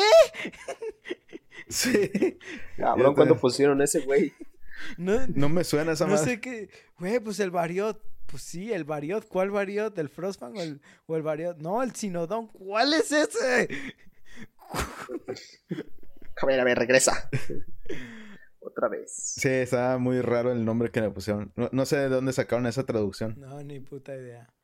Pero sigue, John, sigue, sigue. Eh, en el- cuando salió Iceborne, a la katana le, le agregaron más ataques, son más chidos también. Que viene siendo el EI Slash y el EI Spirit Blade. Eh, uno hace que cuando ataques, eh, primero guardas la, la katana en una pose muy, muy, muy chida. Y cuando haces el EI Slash, lo que hace es que tu medidor va subiendo poco a poco. Sí, Y el EI Spirit Blade es como si fuera un parry, evitas el ataque del monstruo y contraatacas al mismo tiempo. Y pues haces buen daño. Pero- Si fallas, pierdes una carga de nivel. prácticamente Es todo esto se traduce a ataques de anime donde guardan la katana y de todos modos hacen un putero de cortes, ¿no? Y sacan la espada y Se de repente un chingo de. Cuando, daño. cuando menos Sí. te enteras ya no traes pito, güey. O sea, así Sí, de, de así, así de cabrón está la Así de espada larga. cabrón está la, la espada larga. Y, y más, por, por eso te, te- te das la idea de que quiénes son los que usan la espada larga, güey. Puro vato sin pito. Así de que... Oye, Se la cortaron por accidente con el EI Spirit Blade. Así es. De... Las desventajas de... ¿sí? Da- no, dale, dale, dale. Las desventajas de, pues, de la katana o de la espada larga es que, pues, contra monstruos rápidos es difícil cargar el medidor de tu espíritu porque se mueven y ya evitas, ya no diste el último golpe del combo y ya no subiste de nivel eh, tu daño. Eh, igual puedes fallar con el Breaker por el mismo motivo y pierdes mucha cantidad de daño al, al fallar e- este, este ataque. Que decir que pierdes mucha cantidad de daño realmente es irrelevante dado que es una de las armas que más daño mete por la velocidad de tiempo también. Es una de las armas más Sí. rápidas y es como de que, ay, güey, nomás perdiste un bufo como de 10% de tu daño, güey. De todos modos está rotísimo, vete a la verga. ¿Oíste, Ostara? Sí, Vete no, a y la verga. Hicieron mi güey. mejor. 10%, perro, yo tengo mi 10%. Sí, y en Rise ya le hicieron aún mejor también. Sí, no, se pasa. Todas las armas ¿Cómo? mejoraron bastante Ah, en sí. Vete a la verga, Ostara, Chuchi. vete a la verga. Está bien vergas. No importa cuándo escuches esto, vete a la verga. Mira, güey, cada que, cada, cada que veas un Oxxo, cada que veas un Oxxo, vete a la verga, güey. A la madre, no, así está cabrón. No, está cabrón. Si no, pues, sí te hice enojar. La, la siguiente viene siendo la espada y escudo. Eh, es el arma más versátil del juego, ya que puedes cortar colas, noquear al monstruo, bloquear ataques, además de poder usar objetos y la resortera sin guardar el arma. Es la segunda arma en, en cuanto a velocidad de ataque. Puedes bloquear ataques rápidamente, aunque no sea pues el bloqueo más eficaz, ya que es un escudito muy pequeño. Eh, es una buena arma para usar daño elemental. Tiene el Clauryuken, es una habilidad con la garra que te permite. Tenderizar una parte del cabrón monstruo con un solo movimiento. El Falling Bash, que te permite noquear o cortar colas, que es el ataque con el que caes desde el cielo, golpeas con el escudo o con la espada. Y el Perfect Rush, que es uno de los combos más con más daño del juego, aunque también es de los más difíciles de realizar. Yo fíjate que Sé, sé que muchos jugadores, porque el juego, al menos creo que World no te hace esto, pero la mayoría de los juegos siempre empezabas con la espada y escudo, no porque fuera el arma que tienes como default, sino simplemente es eh, el arma con la que te dan así como la introducción y mucha gente se dice así como de que, ah, güey, pues es un arma para primerizos, es como para que la botes a la primera, pero realmente yo que utilicé la, la espada y el escudo post endgame, la neta es que es un arma muy buena, es un arma muy versátil, que como dice John es el arma más versátil de todo el juego y te da un sinfín de posibilidades, no solo tanto para utilizar objetos como para experimentar con combos. Es muy divertida, te da posibilidades aéreas, te da posibilidades para noquear, aunque no es su fin, te da posibilidades para cortar. Es, es un arma muy interesante. A, a mí me gusta mucho. No es de mis armas favoritas, pero es un arma que cuando quiero como así como darle variedad a mi gameplay, es como de que, ah, voy a agarrar la espada y el escudo. Es de esas armas que pongo sobre muchas otras, específicamente, por ejemplo, las espadas duales o la katana, porque es rápida, te ha- hace su trabajo, te da resistencia, te da bloqueo, porque hay, hay algo de lo que no hemos hablado y no tengo nada escrito. Hay monstruos que tienen, eh, la mayoría hace esto, pero no todos eh, específicamente lo hacen como constante. Hay monstruos que rugen, ¿no? Y los rugidos Sí. pueden interrumpirte, o sea, te, vamos a decir que Son te dan como peor. una especie de, de aturdimiento. Todas las armas que tengan un escudo pueden bloquear estos rugidos en vez de tener que equipar alguna habilidad específica para, para, para bloquearlos. La verdad es que esto sirve muchísimo porque mientras otros están todavía estuneados, tú puedes empezar tu ataque mucho antes.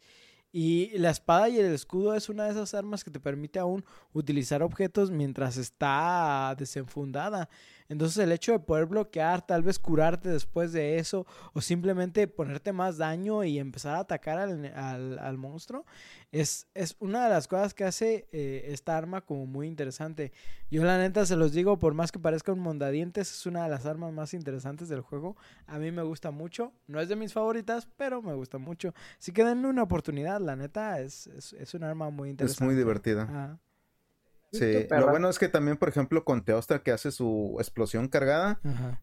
pues, con espada y escudo, si ves que va a hacer eso, te equipas inmediatamente una flash y lo evitas que hace el ataque por si va a matar a uno de tus compañeros o algo por el, Eh, por el estilo. Esa no me la sabía, yo realmente para Teostra siempre es como de que Sí, pues como... último, eh, que, que el, Córrele. el- el- el último paga las chelas, perros, porque no.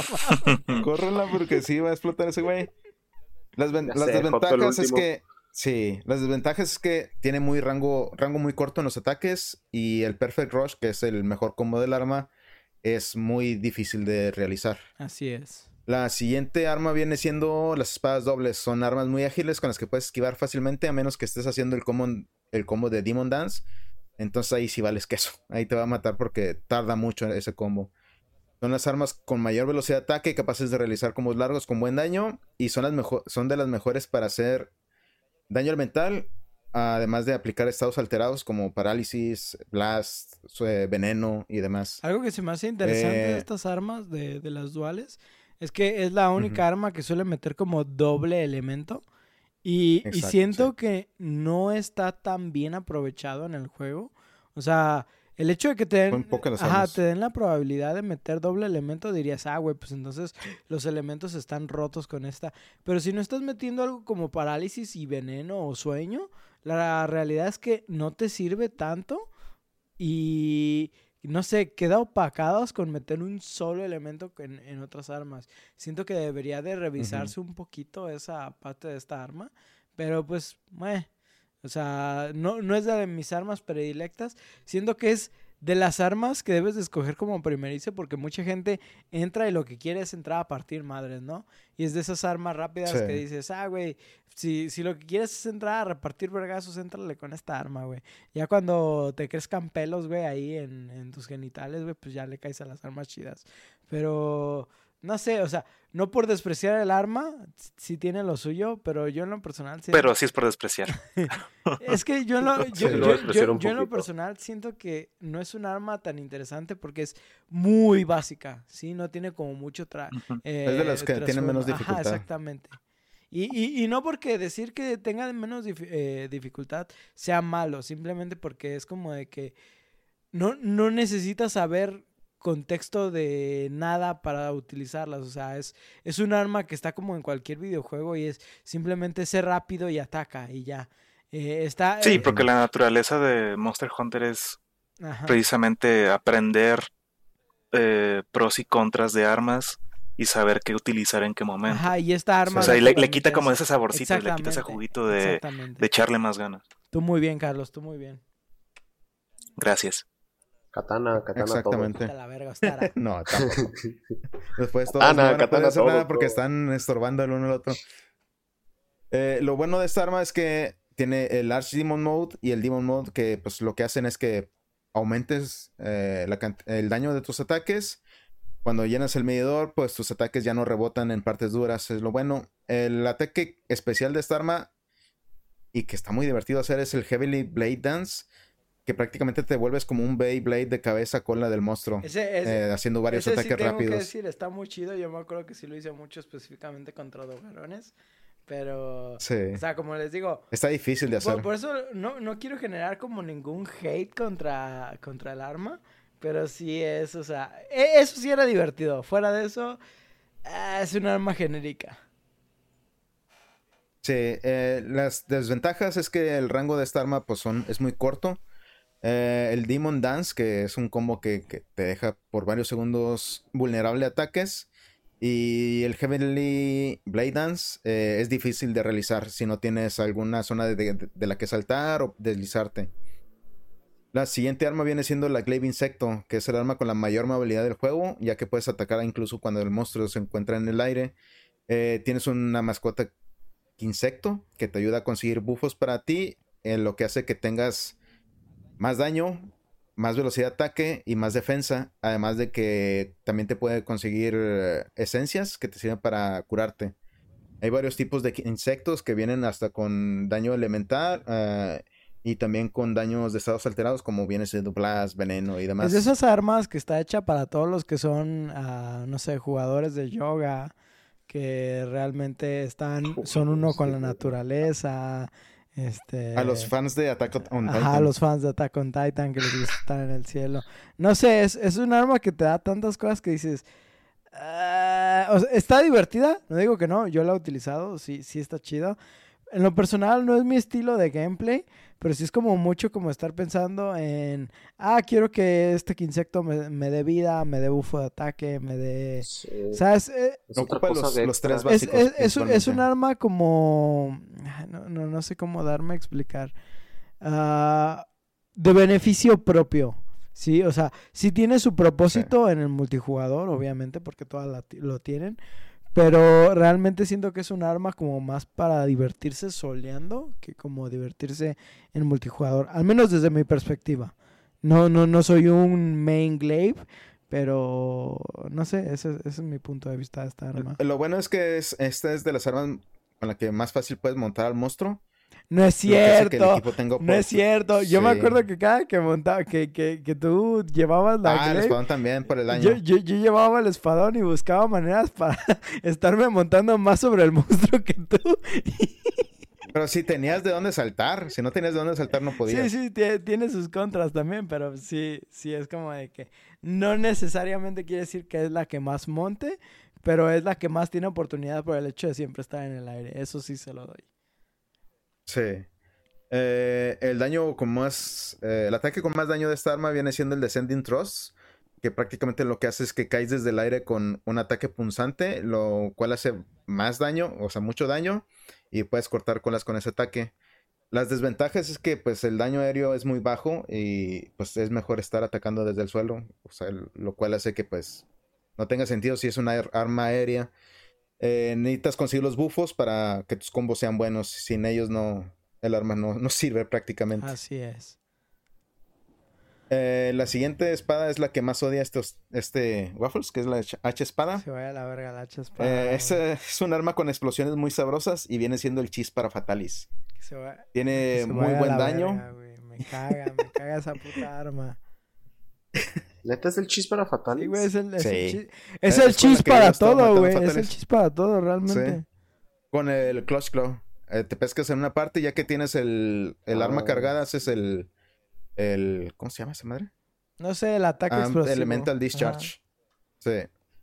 Eh, tiene dos modos de ataque, que viene siendo el modo hacha, que tiene buen alcance y buena movilidad. El modo espadón hace más daño.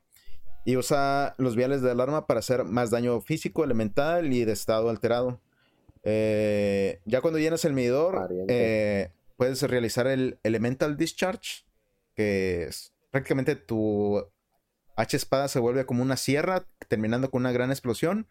Y si lo tienes en con el medidor lleno o en, en- en estado amped, hace que te pesques al monstruo y prácticamente ese mismo ataque lo haces con el arma dentro del monstruo. Eh, Oye, sí. en modo espada no tienes mucha movilidad, esa es de las desventajas y los combos te pueden dejar vulnerable, así que te pueden golpear en lo que estás haciendo combos. Ojalá te golpeen, güey. Si eres un usuario de, de, de Mm. Switch, de Switch Axe, Lo güey, tienes ojalá te bien merecido. Lo Ojalá tienes bien merecido, hijo de tu puta madre. A huevo, lo odia más que las espadas largas. No, también que se vayan a la verga esos cabrones. Maldita sea. Eh, la siguiente arma viene siendo, pues, mi favorita, que viene siendo el hacha cargada.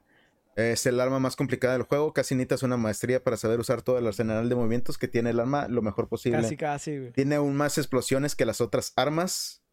Tiene dos modos. El modo espada y escudo, que te da buena movilidad, defensa y buen daño. Se usa principalmente para llenar los viales o la carga del arma.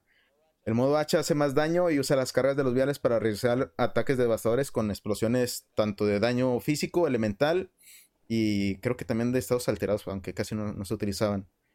El ataque principal de esta arma es el Super Amped Elemental Discharge, lo que hace que haya explosiones por todos lados con distintos elementos y la neta se ve muy chida. Y lo que incluyeron en Iceborne viene siendo el Savage Axe, que hace que tu modo hacha parezca una sierra que está cortando la- los interiores de los monstruos con daños extra por los Güey, yo me acuerdo cuando empecé a utilizar el Savage Axe, eh, específicamente contra Alatreon. No mames, güey, Sí. se pasaron de verga. Ese daño sí está, está rotísimo, güey, está rotísimo. Es difícil empezar a hacerlo y, a- y aprenderlo, pero no mames, güey, sí se pasaron de... No, güey, no. No, no, no, no está... No, no, no, es que no está roto como la espada, pero el hecho es de que haces un putero de daño elemental como no haces con ninguna otra arma, güey. sí. E- Exactamente, el DPS es increíble. Y es una de esas armas que te hace, si, si tienes, por ejemplo, algún mod para ver el- la cantidad de daño elemental que estás generando, específicamente porque te sirve contra Alatrion, güey, no mames, o sea, siempre estás como en el top chart y MVP, güey, no, la Sí. neta, te, te pasas de verga si traes esa arma. Está muy chida, no es... Ah, pues lo notamos cuando estábamos contra Sí, Latron, que tenemos específicamente. el, el mod para ver el daño. específicamente. Eh, e- está, está muy chida, eh, pero no se siente rota como la katana por los bloqueos, güey. Es, es- esa es la onda de la katana, que sientes que tienes tanto puto bloqueo que dices, nah, güey, vete a la verga tú y Indiana Jones que se mete un refrigerador para evitar un nuke, güey. Vete a la verga. Sí, las desventajas del modo de esta arma es que el modo H hace que tengas baja movilidad, ya que es- se siente muy pesada. El arma es muy complicada de usar y con mucho mantenimiento para hacer daño óptimo. Y si fallas el Saed, que viene siendo el Super Amp de Elemental Discharge, eh, pierdes mucho daño. Así es. Eh, la siguiente arma viene siendo el arco, que viene siendo el arma a distancia más chingona del juego. ¿Así? Eh, sí, pues nada más hay tres. Las otras son las Bogons y las Bogons apestan. Para ti, para ti. Sí, para mí, o sea, para muchos no, pero sí. La cantidad ilimitada, tiene cantidad ilimitada de flechas, tiene coatings para aplicar distintos tipos de eh, estado alterado, principalmente, o para hacer más daño. Eh, es la mejor arma para hacer daño elemental, ya que no ocupas munición especial de elemento y todo el tiempo te mantienes atacando. Tiene mucha movilidad, pero también es una, se puede decir que es desventaja porque ocupas mucha estamina para mantenerte atacando. Eh, el Archshot ayuda a noquear al monstruo, pero también puede hacer que tus compañeros a melee sean, sean interrumpidos. Son las bolitas que caen del cielo. Y el Dragon Piercer eh, es muy útil ya que hace 24 golpes perforantes al monstruo con buen daño y puede cortar colas también. Así es. Las desventajas es que necesitas mucha estamina para estar atacando, lo cual te puede dejar sin estamina para esquivar ataques. Y es de las armas más difíciles para montar el monstruo. Así es. Y creo que esas fueron todas. Todas las armas. Ya Verga, güey. está. Son un Es, verguero. es que sí, parece que no, pero por ejemplo, si lo comparamos con Dauntless, sí tenemos un chingo de armas de las que hablar. Y, y aunque parezca mucho, o sea, yo sé que sí llevamos un poquito de tiempo hablando de esto, pero realmente es que todas las armas tienen un trasfondo muy importante. Y como dije, como todas cumplen con un rol, pero al mismo tiempo todas son óptimas para desempeñar la tarea. Eh, siento que es importante hablar de ellas y a- hablar de, de cómo se desarrollan a la hora de una cacería. Por eso le pedí a John que hiciera todo, to- toda esta explicación. Eh, real- realmente es este necesario entender las armas. A lo mejor mucha gente va a decir, ay, güey, a mí, pues nada, nada más dime con cuál mato, ¿no? Y el, el problema es que esa gente yo sé que al final de cuentas va a terminar abandonan- abandonando el juego, güey. No, no, no es nada de eso. Sí. Y, y la neta es que hay mucha gente que dice, ah, güey, yo por ejemplo no sabía esto específico de esta arma y a mí me interesa eh, cómo utilizarla porque la he visto que la usan otros jugadores. Pero si te gusta la Switch Axe, vete a la verga desde el principio. Bueno, no, no, no te creas. Qué No, no vato, güey. Y la El katana. hate es No, real. no, no te creas. Yo, personalmente, yo soy fan de las armas pesadas del juego, porque básicamente tengo cosas por las cuales tengo que compensar, ¿no? En lo personal, Como tu pito chiquito. yo, yo amo el martillo y esa combinación de daño mamalón que tiene de velocidad y capacidad de noqueo, que hace que el martillo sea tan satisfactorio. Ah, Sin embargo, también me supermama traer el puto espadón porque aunque es el más lento del juego, no hay nada tan chido como al fin dejar caer esa mamadota y cercenar por completo la cola de un monstruo. Ay, Eso, güey, es, es, es porno para mí, güey. Es- no antojen. Sí, güey, no mames, o sea, es... I can see it. Ah, güey, lo, lo veo y... No, me vine, güey. Así, Así. así me vine, güey. Se cayó la cola y me vine, güey. No, no puedo decirlo de otra manera, güey. Es, es hermoso. No, no, no sé ustedes, o sea, ya decíamos que Ostara ama traer la katana y Carlos también le gusta traer el martillo. Díganme, o sea, ¿por, por qué les gusta esa arma? ¿Qué disfrutan tanto de esas armas? A ver, Ostara, te cedo la palabra. A ver, ¿qué es lo que me gusta? La katana. Que eres un puto taku. Pues el hecho de que no tengo que mover para empezar. Para empezar, que soy un maldito taco, me encanta el japonés. El- No, El vato con este. su se me hace muy vergas que nunca te detienes, güey. Nunca detienes el combo ni paras de moverte. No es como otros eh, armas que es pegar y moverte, pegar y moverte. La katana sigue y puedes seguir dando combo a diestra y siniestra. Sí, Y que ya que terminaste counters, el combo con el- los ataques de R2, hace el, el fondo especial y puedes hacer el EA slash, continuar Sí, con el combo y otra vez y así. Sí, la neta está muy movible y tiene muchos tipos de, de ataques que, ¿cómo decirlo? Que en la misma pelea te hacen que te muevas, pues, que te recolocan. Ajá. Así Sí. que entre tus mismos ataques te recolocas y eso te da un parote a la hora de estar peleando. Sí, porque es importante, ¿no? D- digamos que así como en una pelea real, el movimiento de pies sí afecta las cosas. En un juego como este, el, el estar posicionado correctamente te ayuda un chingo. Y tengo que atribuirle eso a la katana, sí lo hace muy bien. O sea, tiene ataques incluso para estar esquivando y al mismo tiempo ser ofensivo. Y la neta es que es otro puto rollo, ¿no? O sea, Sí, con el R2 Ajá, y círculo que haces el exactamente. esquive. Simón, ándale. Ese, ese movimiento en especial, ese es de los mejores, de los mejores en mi opinión. Le da una ventajota a la pinche katana a la hora de moverse. tú, Carlos, Pero lo mejor, sin pedos, sin pedos, es el counter, güey. O sea, counter lo que quieras. Counter no supernova, counter El puede contener lo que sea, güey. El, el RTB, Sí. que es el que se lanza con la hacha, la espada hacia atrás y luego regresa en un Y corte giras. Sí. horizontal. Simón, ese. Se, pasa de verga. Tú, Carlos, ¿qué, qué, qué, qué, qué piensas del martillo? ¿Por qué te gusta tanto? ¿Por qué lo disfrutaste? Eh, ¿qué- ¿Cuál es tu experiencia? Dime, dime. Uf, pues bueno, yo a diferencia de ustedes, yo sí no experimenté mucho con la gran mayoría de las armas. Este, sí, chequé varias. Y en el caso del martillo, como tú lo comentaste hace rato, es era esa como esa satisfacción del vergazo que le metes. Está súper perrísimo. Y también es cuestión no solo del arma, sino de lo visual, cómo lo hicieron tan visual, de que a la hora de girar como Beyblade y, y darle el vergazo, hay como un pequeño frame en el que se, tu personaje se frisea. Ajá. O sea, le das el golpe, se frisea, sigue girando y se vuelve a frisear por cada golpe.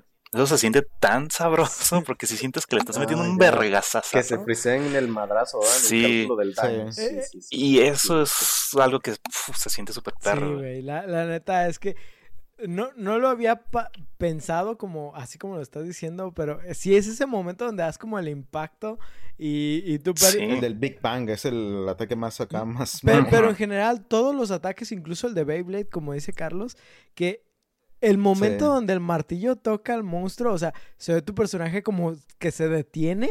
No mames, es, es Sí, hermoso, es, es, es un microsegundo que dices, ¡Oh! Sí, y no sé si eso pasa con todas las armas, igual y si no me di cuenta porque pues no las probé la gran mayoría, pero el tamaño del arma que es el, el martillo, este, ese mini frame y pues todo lo visual que te muestra, para mí eso fue como, como la cereza en el pastel que dije, no, esto es, esto es lo mío. Y más Esto es lo mío. porque sí llegué a probar otros Monster Hunter anteriores. Ajá. Y esto es algo que yo ya le había comentado a Remenet de que no me gustaba jugarlos por lo lento que se sentían. Ajá. Eh, porque yo sí soy más de juegos un poquito más dinámicos. No, no necesariamente más dinámicos, pero de ese estilo de juego no me gustaba lo lento. Y en el World Son todo lo dinámico que lo hicieron y aún tienen una arma tan pues lenta como es el martillo, te sentías rápido. Sí. O sea, Sí. se sentía lenta el arma tal cual, pero el- todo era tan fluido que sentías que todo lo hacías súper rápido. Y eso fue una de las cosas que también por las cuales me gustó mucho y pues me quedé y nunca cambié del martillo. Así es, realmente el martillo y, y- y todas las armas, no todas tienen este efecto de freezing, yo creo que tal vez el martillo es de las únicas que lo tiene, si acaso pudiera considerar, todas sí, lo tienen, yo al menos, na- Sí, pero es más notorio con, con las Ah, pesadas. bueno, eh, como, como dice John, ahora sí, eh, es más notorio con las pesadas. Eh, yo tengo que ple- eh, aclararles que este es el punto clave de por qué el juego hace clic en unos y en, y en otros no. Eh, es ese momento donde identificas tu arma, ¿no? El, el- el arma con la que dices, güey, todo, eh, esto, esto está bien vergas, o sea... Cada, cada arma aporta ventajas y desventajas, lo hablábamos hace unos momentos. Eh, tienes, tú tienes que aprender a coordinar tus movimientos para atacar al enemigo en los momentos que él esté vulnerable. Todo esto aplica cuando estás acompañado o cuando tú estás solo, porque como decíamos, la katana estorba muchísimo, pinche Tara. Este, el, el martillo también puede ser molesto para otros, ¿no? O sea, porque el, ma- el martillo también estunea, igual la Hunting Con Horn. el ataque de, de golf que puedes Ajá. mandar a volar a tus compañeros. Y, eso y- está muy bueno. la, la idea es que tú aprendas a posicionarte de no tanto nada más con el monstruo, sino también cuando estás jugando con otros. Tienes que aprender dos gameplays, cuando estás jugando solo a cuando estás jugando acompañado.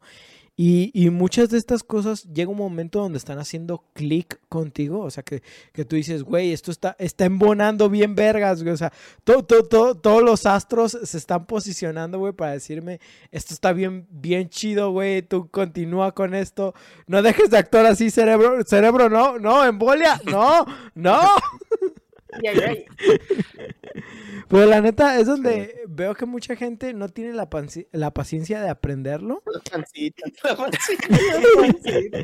La paciencia. ah, La ah, pancita sí la tenemos. Agu- Aguántenme, chavos, ya el alcohol ya está haciendo de las suyas. este, no mucha gente tiene la paciencia de hacerlo y muchos no se esfuerzan ni siquiera en, en entender que hay diferentes armas, ¿no? Eh, la curva de aprendizaje de pilón es larga y no cualquiera Eh, tiene el tiempo para dedicarle a esto. Es por eso que mucha gente me dice, güey, ¿recomiendas Monster Hunter? Y yo siempre digo, güey, recomiendo Monster Hunter, pero no a cualquiera. Yo recomiendo a Monster Hunter a, gente. Exactamente. Recomiendo a la gente que sé que es dedicada, a que está interesada en aprender un juego, pero hay gente, por ejemplo, Paco no le interesa completamente y por eso ya no me esfuerzo. O sea, también, también lo entiendo, no es para todos.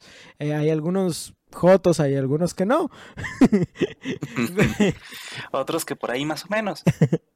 Pero realmente, eh, pues también es cuestión de gustos, ¿no? A mí me gusta Destiny por el aspecto multijugador, hay mucha gente que no le gusta, eh, hay gente que le gusta Call of Duty, a mí no me gusta, etcétera, etcétera. O sea, va, va de sí gustos. armas también. De- depende mucho cómo fue tu introducción al juego y, y tu camino en él, porque cuando yo lo empecé a jugar, yo lo estaba jugando nada más con Bruno en su momento. Eh, y a los dos nos gusta, nos gustó mucho. Pero sí tienes ese, yo sí tenía ese como sentimiento de ¿cuál es? Espero no sonar muy mamador, pero ese sentimiento, esa palabra en español de para overwhelming. Ajá. Eh, Como. mm, eso. Eh, sí, Mm. abrumador, era muy Abrumador, abrumador. sí, sí, sí. Eh, porque disfrutaba el gameplay. eh, Visualmente el juego es muy bonito. eh, la música, todo estaba muy padre, pero ver tanta chuchería, tantos números, y eso que ni tiene tantos a comparación de otros RPGs, eh, como que sí se me abrumaba un poco. Y luego llegó Remnant, que ya tiene pues bastante callo en todos los Monster Hunter, y tener un guía que te esté diciendo para qué sirve cada cosa, qué hacer, pero al mismo tiempo sí te dé como esa, esa carta abierta de decir, pero tú, a final de cuentas, tú escoges lo que más te guste, sí me ayudó un chingo, a mí y a Bruno. Y eso nos ayudó a entender más el juego y por mucho a disfrutarlo más. Y entonces sí ayuda mucho cómo, cómo es tu camino ahí. La entas, nada, pero sí ayuda bastante. O sea, tu introducción al juego, con quién lo juegas o si es que lo juegas solo. Sí. Sí, sí, realmente es, no sé, es, es una hermosura de juego, es, eh, tiene un gameplay muy significativo para todos los que estamos dentro de esto. Pues a diferencia de otros juegos cooperativos online, digamos como Destiny, donde el jugador eh, sí puede arrastrar a los demás al fallo de la misión y la gente puede volverse un poco tóxica. Eh, Remenet. ¿Un poco? un poco tóxica, sí. Ah, respecto a Monster Hunter, eh, se ha demostrado que la comunidad de esta es completamente abrasiva en el aspecto de decir, güey, no mames, o sea, está bien, la cagaste, eh, no hay pedo, a todos nos pasa, todos hemos, to- todos venimos desde abajo en esta comunidad y no hay tanto problema por simplemente estar eh, ca- cagándola en una partida. Hay veces que sí dices, sí, güey, no debí de haber hecho esto, no debí, como digo, a veces te aborazas y, y- y pierdes la seguridad de una partida simplemente por decir, ah, güey, sí lo pude haber matado. Pero realmente. Nunca yo he sentido una comunidad que diga, ah, güey, no, te pasaste de verga, ¿por qué hiciste eso? O, o algo así. Mendigo, no. Ajá, sí, nu- nu- nunca he sentido ese momento donde me digan noob o donde yo tenga que decírselo a otro jugador, simplemente fue así como que, ah, güey, la cagamos, no hay pedo, repetimos la misión y seguimos adelante. Porque Sí. una de las cosas importantes de esta comunidad es que somos muy pocos, ¿no? A pesar de que Monster Hunter ha generado este auge en la comunidad de que crezca y todo, la realidad es que no son tantos los jugadores los que se quedan en la franquicia.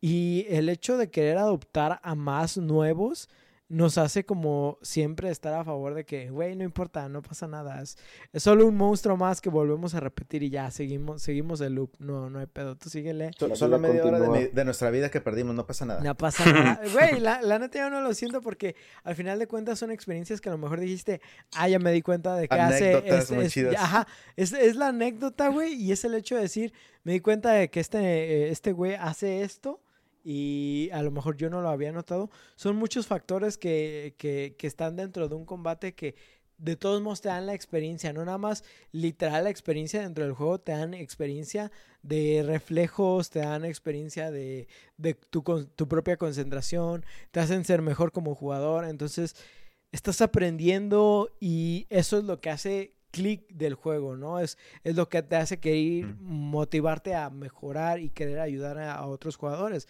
Aparte de que el juego te motiva realmente a, a apoyar a jugadores nuevos, desde incentivándote con más experiencia, con mejores objetos, etcétera, etcétera. Siempre hay un propósito, no nada más para regresar a monstruos que ya no son de tu rango. Eh, siempre hay esta idea de, de querer apoyar a otros. Y pues les digo, no, o sea, yo apoyé a Ostara de principio a fin, apoyé a Carlos, de, de- de que decía, güey, no me importa volver a jugar por los monstruos que ya jugué. La neta es que es divertido y es así como, hasta presumen, ¿no? De que, mira, güey, ¿quieres ver cómo mata a ese cabrón de tres golpes? Sí. ahorita, Y uno ahí, nivel, nivel menos 5, de con la voz hocico abierto de cómo le haces. Pues bueno, ya hablamos de lo que es la mecánica básica del juego, ¿no? Que simplemente es ir, este, cazar, regresar, mejorar el equipo y salir a cazar de nuevo, ¿no? Sin embargo, aún tenemos que explicar lo que es la fase de preparación para todo esto. Si bien con entregas más recientes, específicamente World y Rise, esto se ha simplificado exponencialmente desde la manera de poder obtener objetos de maneras más sencillas, aún así en ocasiones tendremos que farmear algunos objetos para facilitar nuestras cacerías. Para esto podemos hacer exploraciones o misiones enfocadas en la recolección. Como digo, esto ya no es tan necesario en World, pero aún hay elementos que te pueden ayudar. Ejemplo de esto es, eh, por ejemplo, el filo de las armas, ¿no? Esta es una mecánica que ha estado ahí desde el principio de los tiempos y que yo creo que va a seguir por muchísimo más. El filo de tu arma te permitirá dar ataques que eh, hay enemigos mucho más duros mientras más progresas en el juego. Hay cosas como corazas o literal esqueletos que van a hacer que tus ataques reboten. E- Es así que están que, hechos de piedra. Ajá, es así que hay armas que son, vamos a decir, más filosas, mejoras de tus armas para hacerlas más filosas y que van a impedir que eh, tus ataques reboten o incluso que hagan más daño.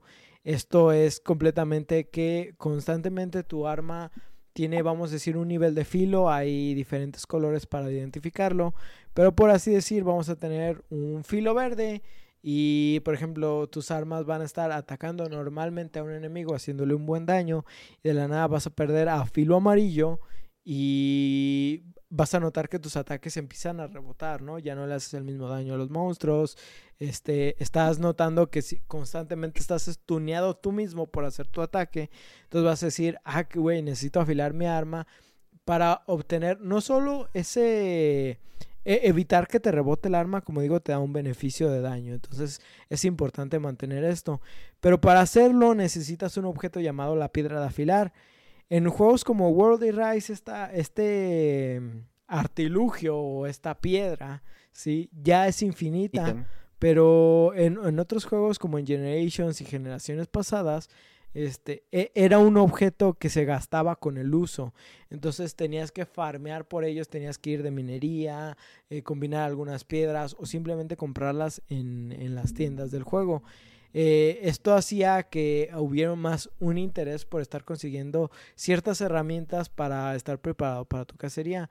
Hay otro de estos elementos que es como las pociones de, de clima que por así decirlo, por ejemplo, en el desierto eh, había algunas zonas que te hacían daño directamente a tu vida. Esto también aplica, por ejemplo, en Monster Hunter World hay una zona de lava donde tu vida se va consumiendo con el tiempo. Para evitar esto tenías que estar tomando una bebida fría y obviamente tenías que craftearla o comprarla. Lo más recomendable aquí siempre es craftearla, pero dependiendo del momento puede ser que no sé, tienes el dinero y dices, ah, güey, voy a comprar algunas bebidas frías, me voy a evitar el farmeo, etcétera, etcétera. Pero el hecho es que forma parte de tu preparación para una cacería. Si sabes que vas a enfrentarte a un enemigo como Teostra y vas a estar constantemente en, en el área de lava, pues dices, ah, güey, llevo bebidas frías para que no me afecte. Después en su expansión de Iceborne tenemos por ejemplo la zona de, nieve que también te pide que tengas este, bebidas calientes para evitar que tu estamina se reduzca con el tiempo. Obviamente no es lo único para lo que te tienes que preparar, esto abarca mucho de tu gameplay desde ¿Qué, qué, qué es lo que le haces al monstruo? Por ejemplo, hay algunos que dicen, ok, uh, me gusta a mí la estrategia del Sleep Bomber, que consiste en que un jugador duerma al monstruo porque al tener, eh, al tener al monstruo dormido, el primer ataque que lo despierte va a tener un bonificador de daño por dos. Entonces, por ejemplo, puedes combinar esto con bombas para hacer un daño más extremo y hacer, no sé, una mecánica divertida de, güey, estás dormido, Está muy te cagado. ponemos unas bombas, güey, va a estar bien cagado. No, es que- güey. Es el despertador. para, aquellos que no lo han jugado, no solo son bombas, son barriles. Sí. Barriles gigantes. Barriles de pólvora. Es tipo que barriles está- del chavo, pero con explosivos dentro. Así Eso es. está cagadísimo. es, es, es algo muy divertido. Es algo que, que, que hasta es, eh, te, te toma rol, ¿no? De quién lo va a explotar, güey. Por lo general sí. Sí. sí decíamos que es el que tenga el mayor daño, pero la neta es así como de que, güey, ¿quién lo quiere explotar? ¿Quién quiere partirle su madre a este cabrón con una explosión? Es, Está eh, buenísimo. es- Usualmente Hay ese era el espadón, es el espadón, por lo común. Sí, es, eh, como, como te digo, podemos tomarlo desde el punto de aspecto de, o, o de, de- de- daño, o si quieres ya estando entre O de compas, las es risas. como de que, güey, ¿quién quiere darle el putazo a esta madre, güey? La, Sí. la, la, la neta vale pito, eh, es una experiencia divertida, pero como digo, o sea, puedes hacer eso, puedes tener a alguien encargado en poner trampas, entonces necesitas tener materiales específicos para las trampas, desde setas paralizantes, hiedra venenosa, eh, red de, de, de- de araña, etcétera, etcétera. Son un montón de objetos que tienes que estar como farmeando dentro de los mapas, que no es difícil, pero a veces necesitas darle un poquito de focus a ciertos objetos. Eh, por ejemplo, hay enemigos Sí. que vuelan y que eh, lo, lo necesario para estos enemigos es como estarlos flasheando, que para esto necesitas un bug o un insecto. Insecto. eh, que, que- que te permite dar este flash. Entonces tienes que decir, ok, ¿dónde están lo- lo- es- estos enemigos? ¿Dónde están estos bichos, no? Para estarlos agarrando. Entonces, eh, también puedes agarrar como caca para evitar que ciertos enemigos se junten con otros y estarlos alejando del mapa. O sea, a- a- hay, hay muchas, hay muchas razones eh, para estar queriendo tener una fase de preparación, ¿no? Y, y es algo que yo veo importante en el aspecto, por ejemplo, como en juegos como The Witcher, donde estás preparándote para enfrentarte a un monstruo, donde estás, Juegazo. ajá, donde estás buscando eh, los aceites o los, los hechizos correctos. Entonces, esta fase de preparación, eh, la vemos en otros juegos, pero siento que en Monster Hunter es una de las fases más importantes y que le da interés a, a hacer estrategias contra ciertos monstruos específicos. No sé, es, es uno de los elementos que siento que destacan sobre otros juegos y que hacen que mi interés sobre, sobre este sea como más importante, ¿no?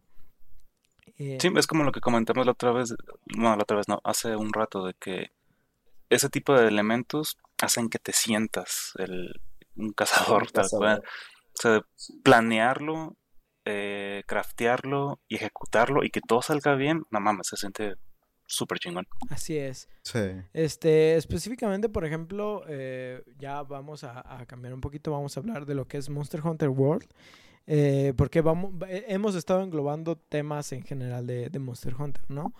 Eh. Vamos hablando de que Monster Hunter World es considerada como la quinta entrega dentro de la saga, y esta entrega hizo muchos cambios significativos de la franquicia. Primero, vamos a considerar que es la primera vez en mucho tiempo que el juego está considerado para consolas de la generación.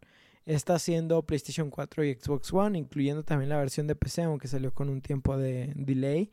Pero ya se estaba considerando la tecnología de, de, estas consolas, ¿no? Eh, Monster Hunter por lo general había sido ya por un rato una franquicia de portátiles. Tenemos que, por ejemplo, desde Monster Hunter 2 estaba existiendo lo que era Monster Hunter Frontier. ah, Monster Hunter 3 salió para, para Wii y Wii U. Pero realmente su punto focal fue la 3DS. Monster Hunter 4 también salió para 3DS. Monster Hunter Generation salió para 3DS. Etcétera, etcétera. Entonces la franquicia estaba estancada un poco en, en portátiles y no habían tenido mucha tecnología para explotar. Sin embargo, al empezar Monster Hunter World, pues estos güeyes dicen, no mames, güey, ahora sí tenemos poleles, ahora sí po- de- po- podemos hacer cosas, güey, queremos aprovecharlo. Y pues es así que querían hacer que el mundo se sintiera vivo, ¿no? Querían hacer que, eh, literal, por eso eh, el enfoque en decir, este es Monster Hunter World, querían hacer que el entorno eh, cobrara vida, querían hacer que todos los, eh, los monstruos se sintieran como que ahora sí son parte de un ecosistema. Entonces, eh, lo primero que planearon para Monster Hunter World es tener un mapa sin interrupciones, eh, donde la inmersión no fuera interrumpida y que todo se sintiera, como digo, en un ecosistema real. Así que aunque los mapas están divididos en una especie de cuadrantes, una vez que entras en un mapa no tendrás más divisiones y podrás recorrerlos de principio a fin sin pantallas de carga. Y vaya que esto es un gran cambio dentro de la franquicia. Esto es que dentro de todas las otras entregas de Monster Hunter, todos los mapas estaban divididos y tenías una pantalla de carga al pasar de, uno a- de una zona a otra. Rompía un poquito la inmersión, sí servía. John y yo jugamos un poquito de, no un poquito, jugamos mucho de Generations y sabemos que Sí. sí es algo importante del juego, pero que en ratos sí era así como de que, ah, güey, el monstruo me pateó de la zona y estoy en la otra. Y volver a entrar te tomaba, no sé, a lo mejor 15 segundos, pero eran 15 segundos que no estaba haciendo nada y rompía como que un poquito tu inmersión. I- Igual y te servía para salirte de la zona y curarte. Sí, o sea, De manera sí, segura. sí tenía sus funciones, pero realmente como que sí era... Rompía el pacing, ¿no? De tu batalla. Y, Sí. y, a, y a la hora de entrar en World dices, güey, es que esto está bien vergas, güey. No, no, no, no. Sí, ya se siente Sí, más orgánico. Ajá, exactamente. Este, además, eh, el punto clave de World es que no, so- aun- aunque tú estés cazando un monstruo en específico, no quiere decir que sea el único que te vas a encontrar. Sí existían en los otros juegos en momentos donde te, donde te encontrabas con otros monstruos, pero no se sentía tan caótico como lo que experimentas en World. Y, e- y es que en, en esta franquicia también implementaron algo que se llaman las guerras de territorio las- o las Turf War, que eran momentos donde uno o más monstruos se enfrentaban en un momento catastrófico donde podría O muy gracioso eh, también. podría beneficiarte o- podría perjudicarte completamente, ¿no? Eh, A veces terminabas aplastado. Ajá. Era, era un momento donde decías, ah, güey, ya valió verga para el otro monstruo. Era así como, ah, güey, ya valió verga para todos nosotros. Para todos. Cuando no te beneficiaba todo eh, tanto es cuando Devil Joe agarraba un Jagras como... Ay, eso era lo más gracioso. Güey, no de la, de la Era nada nomás veías al puto Yagras, güey, volar hacia ti y decías, ay, güey, fue un gusto. Fue un gusto. No, el sea. débil yo que agarraba, creo que hasta el Cruyaco o a Odogarón y te estaba dando putazos con el Odogarón en la boca. Sí, so- son momentos muy divertidos dentro de, de- de lo que es Monster Hunter World y, son de esas cosas que lo hacen sentir inmersivo, ¿no? O sea, realmente son esos momentos cinematográficos que dices, güey, esto está bien vergas. Eh, kudos para aquellos que se les ocurrió todo esto a la hora de estar creando el juego. Eh, y, y- y no nada más eso, ¿no? O sea, podemos interactuar con todo el ambiente, con todo lo que es eh, eh, el, el juego realmente, la flora, la fauna, Las criaturas. las criaturas, ¿sí? Para esto, eh, el juego nos introduce nuevas herramientas para nuestras cacerías. La primera que quiero resaltar es la, la resortera, la cual equipada nos permitirá arrojar munición a los monstruos con el fin de lograr varios propósitos. Dependiendo de la munición que pongamos a la resortera, podríamos, por ejemplo, interrumpir algún movimiento del monstruo, eh, podríamos eh, usar una flash para tumbar a los monstruos en vuelo o desorientarlos en general. Eh, también podemos arrojarles munición cacal para separar un conflicto de monstruos. O hay incluso munición que puede servir para debilitar algunas armaduras naturales de algunos especímenes. Toda la munición para la resoltera la podemos encontrar en las localidades, ya sea en forma de flores o, la vegetación que crezca en las cuevas. Desde piedras, excremento, animales, bichos o incluso algunos monstruos dropearán eh, cosas que nos sirvan como munición como digo, es, es uno de los elementos más eh, interesantes de World. A pesar de que ya había Flash y caca en, en otros juegos, la forma en la que tenemos de arrojarla con las resorteras es, es como si siempre hubiera estado planeado para utilizarla, ¿no? Es, es, es, es una herramienta muy interesante. La otra herramienta que nos presenta el juego viene en forma de mantos. Estos son capas temporales que tendremos que ir desbloqueando y que nos otorgarán diferentes beneficios, desde camuflaje, protección contra interrupciones, inmunidad por muy corto tiempo, protecciones elementales. Hay otras que tendrán efectos especiales como que nos permitirán la habilidad de planear sobre geysers o permanecer más tiempo en el aire después de algunos brincos, etcétera, etcétera. Hay incluso unos que nos pueden servir para hacer cebo para otros monstruos. Esto específicamente como para ver que un enemigo, un, un aliado más bien está como en riesgo y así como de que, güey, déjame pongo la capa y vete a curar un ratito, güey, porque no mames, vamos a perder la misión si te matan a ti. O sea, hay, hay un sinfín Sí. de usos que puedes tener para, la- para las capas. Es la Challenger Mantle. Así es. Güey, que a veces usar esa capa hacía que perdiéramos más, ¿verdad? Sí, güey. Decías, ah, sí lo aguanto. Te cargaba la verga, porque no, no te, no te estagueaba, pero recibías todo el daño. güey. Así es. Y pues al igual que las armas, eh, e- estos mantos se adaptarán más que nada a, ca- a cada uno de los jugadores, ¿no? O sea, cada, cada quien se ut- utiliza las capas que siente como más interesantes. Yo por lo general eh, buscaba las capas de resistencias elementales, aunque también buscaba la de inmunidad, dependiendo del monstruo que fuera a enfrentar. Si sé que sé los movimientos específicos de un monstruo, no, no me llevaba la, la de inmunidad y más bien prefería las de resistencias elementales, etcétera, etcétera, ¿no? O sea, ahí eh, se adaptan al jugador y es, es un factor muy importante el, el aprender de estas capas. Hay mucha gente que dice, nah, güey, rompieron el juego y bla, bla, bla, pero Sí. yo, yo realmente sentí que eran una, una herramienta que simplemente te ayudaba y no rompía el juego. Y el hecho de que tiene una durabilidad muy corta, la neta, no sentí que fuera un, un factor que hiciera más fácil este juego. Sí, estuvo bien Excepción- implementado. De cuando las uso contra Fatalis. Es que Fatalis es una pendejadota, güey. Ah, además de todo esto, En obsceno, es imbécil.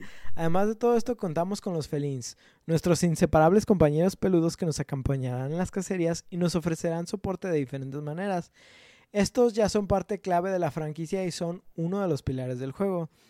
Déjenme decirles que si eres parte de los que juega solo y despide a su felín, son de lo peor de la sociedad. Estos gatunos amigos, Sí. Sí lo son. estos gatunos amigos también tendremos que crearles equipamiento.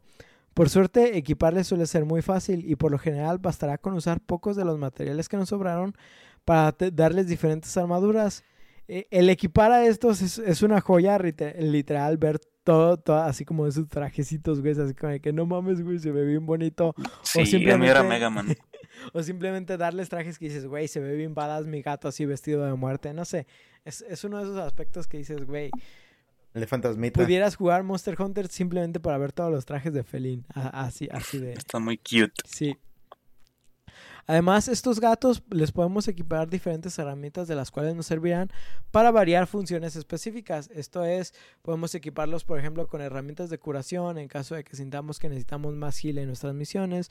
Podemos equiparlos también con un escudo que servirá como cebo. Hay este otro que hará, ¿cómo se dice? Eh, es un cuerno musical que funciona exactamente como la cornamusa. A lo mejor los bufos son un poco más débiles, pero igual nos servirán, etcétera, etcétera, ¿no? O sea, eh, la realidad es que los felins son como traer un jugador extra, a lo mejor no en los mismos niveles, pero al final de cuentas es una ayuda muy buena y muy divertida de ver cuando están utilizando estos gadgets.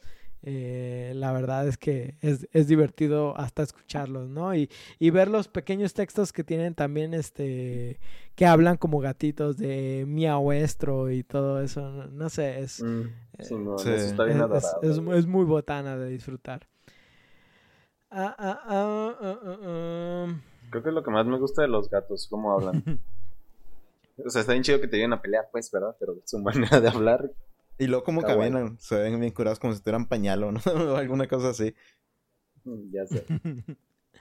Pues dando fin a las herramientas del juego, ahorita vamos a hablar de las de Iceborne, pero dando fin a las herramientas nuevas que nos muestra el juego, voy a hablar de los monstruos. Eh, esta franquicia ya tiene unos años en el mercado, así que gracias a esto han generado un sinfín de monstruos. Si bien eh, algunos pueden parecer simplemente copias de otros, la verdad es que cada uno suele tener algo que los caracteriza y los, vuel- los caracteriza y los vuelve únicos. Ah, cada cazador tendrá favoritos a lo largo de la franquicia y si bien no todos llegan a estar dentro del roster de cada juego, siempre habrá suficientes para, armar la para la entrega eh, que esté en turno. En este caso, los monstruos que regresan de otras entregas a Monster Hunter son el T-Rex de Fango Barrot, la castrosa Ratian, el Rey de los Cielos Rátalos, el Temor de las Arenas Diablos, el castroso Pez de Lava Lavaciot, Mm. porque si acaso el Diablos no era un problema, la Diablos Negra es aún más castrosa. El dragón que De no es un dragón, Kirin, que es un puto... Güey, es un unicornio, güey. Unicornio. Es un, ajá, un unicornio. Un caballito. Es un unicornio de rayos. Tenemos a la quimera de fuego Teostra, la pesadilla de los Mele, el Kushaladora, la novia tóxica de la quimera Lunastra, el rápido y furioso Huracán y el pepino peligroso Don Devil Joe. Ah, buen pepino. Pepinazo. Estos con algunas variaciones de color y agresividad, pero también tenemos eh, nuevos eh, monstruos que se agregan a la entrega de World, ¿no? Eh, entre ellos tenemos, por ejemplo, el costal de boxeo, el gran Yagras, el amante de los huevos, el Kuluyaku, el camaleón del cielo, el Puki Puki, eh, la carpa de, de lodo, el Yuratados, el saltan chispas, la ardilla eléctrica, el Tobi Kadachi, el T-Rex de fuego, el Anjanat, eh, Raptor amante de la atención, el Titsiyaku, el algodón del cielo, el Palumu, carroñero de la tierra, Gran Girros, el huracán de huesos, el Radovan, el chillido del hielo, la Legiana, el Doberman Cipiel, el Odoragón, el Godzilla del juego, Sora Magdaros, que, ay, no mames, odio, odio pelear contra Sora Magdaros. Es muy molesto. Esa madre me encantó la primera vez que lo jugué, pero jugarla la segunda ya me Se vuelve tedioso. Sí, güey. Tenemos a la ternura intocable, el Dodogama, güey. El Bagel explosivo, el Basel Juice. El dragón zombie Valhazak. El dragón alienígena Zenoyiba. El dragón de oro, el Kulbetarot. También tenemos el caníbal de los dragones, el puerco spinner gigante. Y por último, traído desde Final Fantasy, tenemos al Behemoth. Si bien para mi consideración hacía falta más monstruos dentro del roster, la verdad es que considero que eh, Monster Hunter World tiene uno de los rosters más variados eh, y a veces esto hace considerar que la calidad es mejor que la cantidad. Es, es uno de los, Siempre. de los valores que Bueno, se con excepción de. Yuratados. Nah, a mí sí me gusta pelear contra Yuratados, güey. A pesar de que es un monstruo fácil, la neta es divertido estarlo noqueando y sacarlo del lodo. A mí no me gusta pelear contra ese güey. Se me hace Está medio- enfadoso. No sé, sí. Y su armadura no está tan chida. Ah, a mí sí me gusta. Sí, no. A mí sí me gusta. Pero bueno. ¿Te ¿Cómo? Más chido lo de Ogaron. Ah, Con su armadura muy, muy anime. bueno, sí. Pues como dije, cada versión de Monster Hunter suele salir después de un tiempo con una versión definitiva. Sin embargo, el caso de World fue una excepción, una... uh, pinche alcohol, güey. Fue una excepción. Hecho una chechón. que por lo que parece va a ser la pauta de ahora en adelante. Y este, esto es que la siguiente versión del juego, siendo esta Iceborne, salió como una expansión del juego base. Así que Iceborne solo viene para agregarnos contenido al juego, digamos como una especie de DLC. No afecta que no compraras la versión para poder jugar con otros jugadores de Iceborne. Sin embargo, al igual que World of Warcraft, estarás bloqueado solo al contenido que ya posees. Y esto, o sea, mm, no es difícil de explicar. Si tú nomás tienes World, puedes todavía interactuar con los jugadores de Iceborne y ellos pueden interactuar contigo, pero tú no puedes entrar al contenido de Iceborne. As- Así de fácil. Eh, Iceborne fue un manjar para los jugadores. Si bien hay un elemento específico que pienso que es de lo peor que le ha pasado a la franquicia, la mayoría de las novedades pienso que fueron innovadoras, divertidas y ayudaron a la experiencia del juego. Como ya aclaré, las versiones G agregan un nivel de dificultad, sin embargo, por alguna razón, de este lado del charco decidieron cambiar el nombre de G-Rank a Master Rank. A mí, en lo personal, no me molesta este cambio, pero sí estoy más a favor de que se llame G-Rank porque se escucha más chido. Ah, Es lo mismo, nomás es cambiarle el nombre. G-Rank, Sí. A mí me gusta más el de Master Rank porque es como que eres ya maestro en eso. Nah.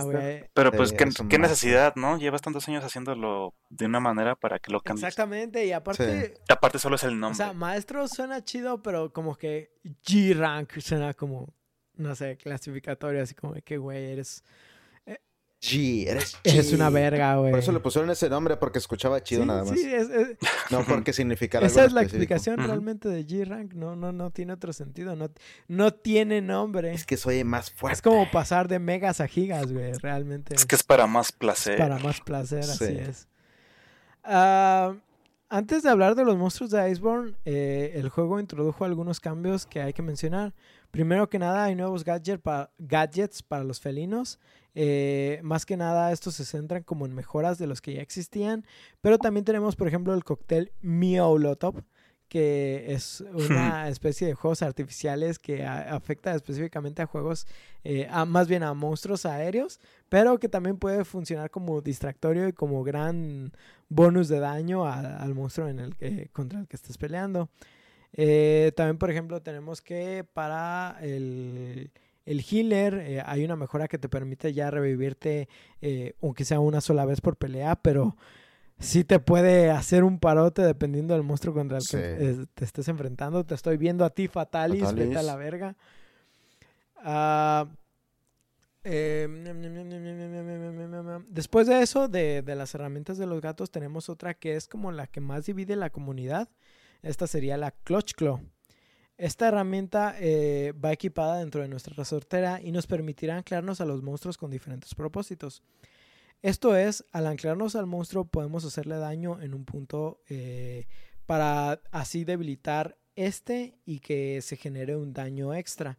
No precisamente es un daño por dos, pero nos da un bonificador de daño a partes que no solían ser como... Vamos a decir, por ejemplo, puntos débiles suelen ser eh, cabeza y cola, por ejemplo, ¿no? O, o cabeza, alas y cola. Pero el hecho de que, por ejemplo, ahora ya puede hacer que una pierna específica sea también un punto de daño, cambia las cosas, ¿no? O sea, vuelve más factible el estar golpeando otras partes del monstruo. Y eh, esto puede volverse tanto un combate interesante como uno aburrido. Ahorita voy a hablar un poquito de eso. Además de debilitar estos puntos, tenemos que podemos anclarnos a la cabeza del monstruo y hacer que se coma toda nuestra munición de resortera para intentar estamparlo contra una pared y así tumbarlo dando una oportunidad de que todo el mundo lo montonee como si fuéramos cholos. Esto último solo lo podemos hacer mientras el monstruo no esté en Ohio. Eh, sin, embargo, eh, es, es- es algo rápido e interesante de hacer, aunque en algunos mo- mo- monstruos que son más susceptibles a enojarlos eh, es, es un poco difícil. siempre hay la posibilidad de que te tumben y pierdas como este punto. Pero es divertido estar así como de que, güey, ahora yo lo tumbo, yo lo tumbo, yo lo tumbo. Ah, no pude, güey. Ah, ahora yo lo tumbo. No sé. Es, es una mecánica divertida. Ah, ah, ah, ah. Aparte de todo esto, la Clutch Claw también nos permite experimentar nuevos combos con nuestras armas. Yo, en lo personal, disfruté demasiado el combo del martillo, el cual me permitía dirigirme hacia algún punto del monstruo como si se tratara de Sonic girando infinitamente. eh, no sé, o sea, es, es lo mismo que decíamos hace ratito de girar como Beyblade, pero de una manera más prolongada y constante que hace que el combate se vuelva muy divertido. Hay otras armas que también lo experimentan. Yo prácticamente lo disfruté más con el espadón y con el martillo, siendo el martillo el que más auge tuve. Yo sé que, eh, por ejemplo, Carlos, que no experimentó Iceborne, no, no puede decir mucho de él. Pero realmente, pues John, tú dime, o sea, pinches movimientos de la Clutch Club estaban rotísimos, güey. Sí, por ejemplo, con la cornamusa que te le pescas en la cabeza, le das un bonk en la cabeza y luego en lo que tiene el martillo encajado en la cabeza, como que mueves todo tu cuerpo hacia atrás y le das una patada doble al hocico al monstruo. No Se siente con ganas. Lo Como necesito. Esas veces que te le trepabas y lo intentabas, ah, y lo aventabas para intentar que se estrellara en una pared, pero se te movía de más y de repente lo lanzabas a la nada y nada más iba el vato y puta madre. Así, Siguiente. no me pegué con nada. No funcionaba. Pero se emputaba. Igual te servía porque al hacerlo enojar se activaba la habilidad de agitador que te aumentaba la cantidad de daño que haces y creo que la afinidad también. Sí, o sea, realmente le daba... lo- los combos de Monster Hunter siempre han estado como... O sea, ya tenemos rato conociéndolos. El hecho de agregar estos nuevos movimientos, que, que si bien Word ya había agregado muchos nuevos, eh, e- est- este nuevo combo nos daba nuevas oportunidades para disfrutar las armas que ya conocemos y experimentar nuevas, ¿no? Entonces, yo pienso que la Clutch Claw fue un- una mejora realmente importante en, en lo que fue la expansión de Eh, Iceborne. E- e igual no, todas son eh, habilidades que utilicen la Clutch Claw, sino que también le pusieron habilidades nuevas a la katana, que es la, son las habilidades del EI.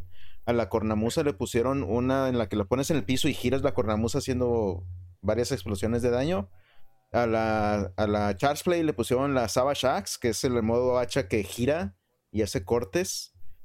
Eh, a la Gunlance le pusieron la, la estaca esa que le pones para que tenga más explosiones. Así hay varias armas que tienen varias habilidades extra que no tenían. Sí, o sea, re- realmente, como les digo, te hace reexperimentar tus armas, ¿no? Y específicamente para los que Sí. jugamos con diferentes armas, sí nos, nos daba un incentivo de decir, ah, güey, ahora quiero probar los combos de esta arma y... O, o- o experimentar las combinaciones que puedo hacer, incluso con otros jugadores, ¿no? O sea, como, como decíamos, por ejemplo, el caso de la espada y el escudo es una de las armas más versátiles. A lo mejor no se siente tanto el cambio en esta arma, pero ya te de- daba motivo de decir, ah, bueno, güey, vi el combo del martillo Pues- y, y ahora quiero probar martillo, ¿no? Eh, te, te- te daba Sí. más tiempo de jugabilidad y, y creo que eso es algo importante de, de dar frescura a, a otros jugadores. Sí, de hecho a, a la espada y escudo le incluyeron el Perfect Rush, que es el mejor combo para la espada y escudo, y la, el ataque el del Cloryuken, para que es con la garra. Sí. O sea, sí, todas las armas recibieron una habilidad extra o un ataque con la garra o así. Aquí el, el único problema que pues les digo es eh, esta Clutch Claw es un punto donde la comunidad se divide. Es por el hecho de cómo afectó el gameplay. La verdad es que sí se sentía... al principio es interesante esto de estar, eh, vamos a decirle ahora, tenderizando al monstruo y poniéndole puntos débiles. La verdad es que hace... lle- Llega un punto donde como, como estás tenderizando partes del monstruo que ya no son los puntos débiles, la gente deja de arriesgarse. Vamos a decir, el estar frente a la cabeza de un diablos es muy arriesgado por el hecho de que el cabrón siempre te está invistiendo. Pero el hecho de que ahora todo el mundo está atacando como las extremidades que Diablos casi no, no está prestando la atención, realmente hace que no te estés aprendiendo los movimientos del monstruo, eh, evita que estés esquivando constantemente. Entonces, reduce el factor de riesgo y hace que no no no entran esos clics de los que hablábamos hace ratito tu cerebro ya no ya no entra en este aspecto de satisfacción de haber embonado completamente un ataque con, con el momento en el que el monstruo está eh, haciendo cierto movimiento y lo hace, lo, lo vuelve, en, mi opinión, un combate genérico, ¿sí? Si bien eh, esto mm, puede ser como difusivo, como digo, dentro de la comunidad, la realidad es que varía. A mí no es algo que me atraiga tanto. Tengo tantos años jugando Monster Hunter que siento que es uno de los picks. ¿What? Es un extra. Sí, es, es, es un extra, pero siento que realmente afectó la jugabilidad, hizo que mucho del gameplay sí se sintiera un poquito más fácil y eh, eso no Sí. lo aplaudo, pero aplaudo la innovación, pienso que fue un punto interesante, espero que no lo repitan. eh, Sí, Pues a mínimo hicieron que cambiar el gameplay, ¿no? es, de la- así del es. juego base. Y de hecho, mucha gente se, se quejaba porque si no aplicabas la sonda tenderizada en los monstruos, hacía que no hicieras el mejor daño posible. Y prácticamente hacía que tenías que mantener la zona tenderizada para estar haciendo buen daño, se podría decir. Sí, o sea, c- c- Era más que A- nada. agregaba eso, una sí. mecánica extra que realmente no se sentía que era realmente necesaria en otros, en otros juegos. Ajá, le quitaba es- ese, ah, esa inmersión. O sea, porque e- era como estar contando tiempo de que, ah, güey, ya se destenderizó, deja, vuelvo a hacer esto, ¿no? Es, no, no, no Ujú. sé, es, eh, es estar aplicando un bufo que se siente innecesario y que le quita la diversión a estar combatiendo. Pero, pues les digo, o sea, es difusivo, hay gente que sí lo aplaude, hay gente que no. Yo estoy más del lado de los que no, eh, aunque aplaudo los combos. eh, Afortunadamente ya no está. O sea, ya para Rise, eso, eso ya no lo sí, tienes que hacer. pero para Rise también tengo otras quejas, pero ya hablaremos de, Ah, de eso sí. específicamente en el capítulo de Rise. Eh, de momento, pues para casi culminar, eh, voy a dar los monstruos que Iceborne introduce. Eh, básicamente introduce al pez de hielo, que no fue el tiburoncín que yo amaba, que es al Beatadus.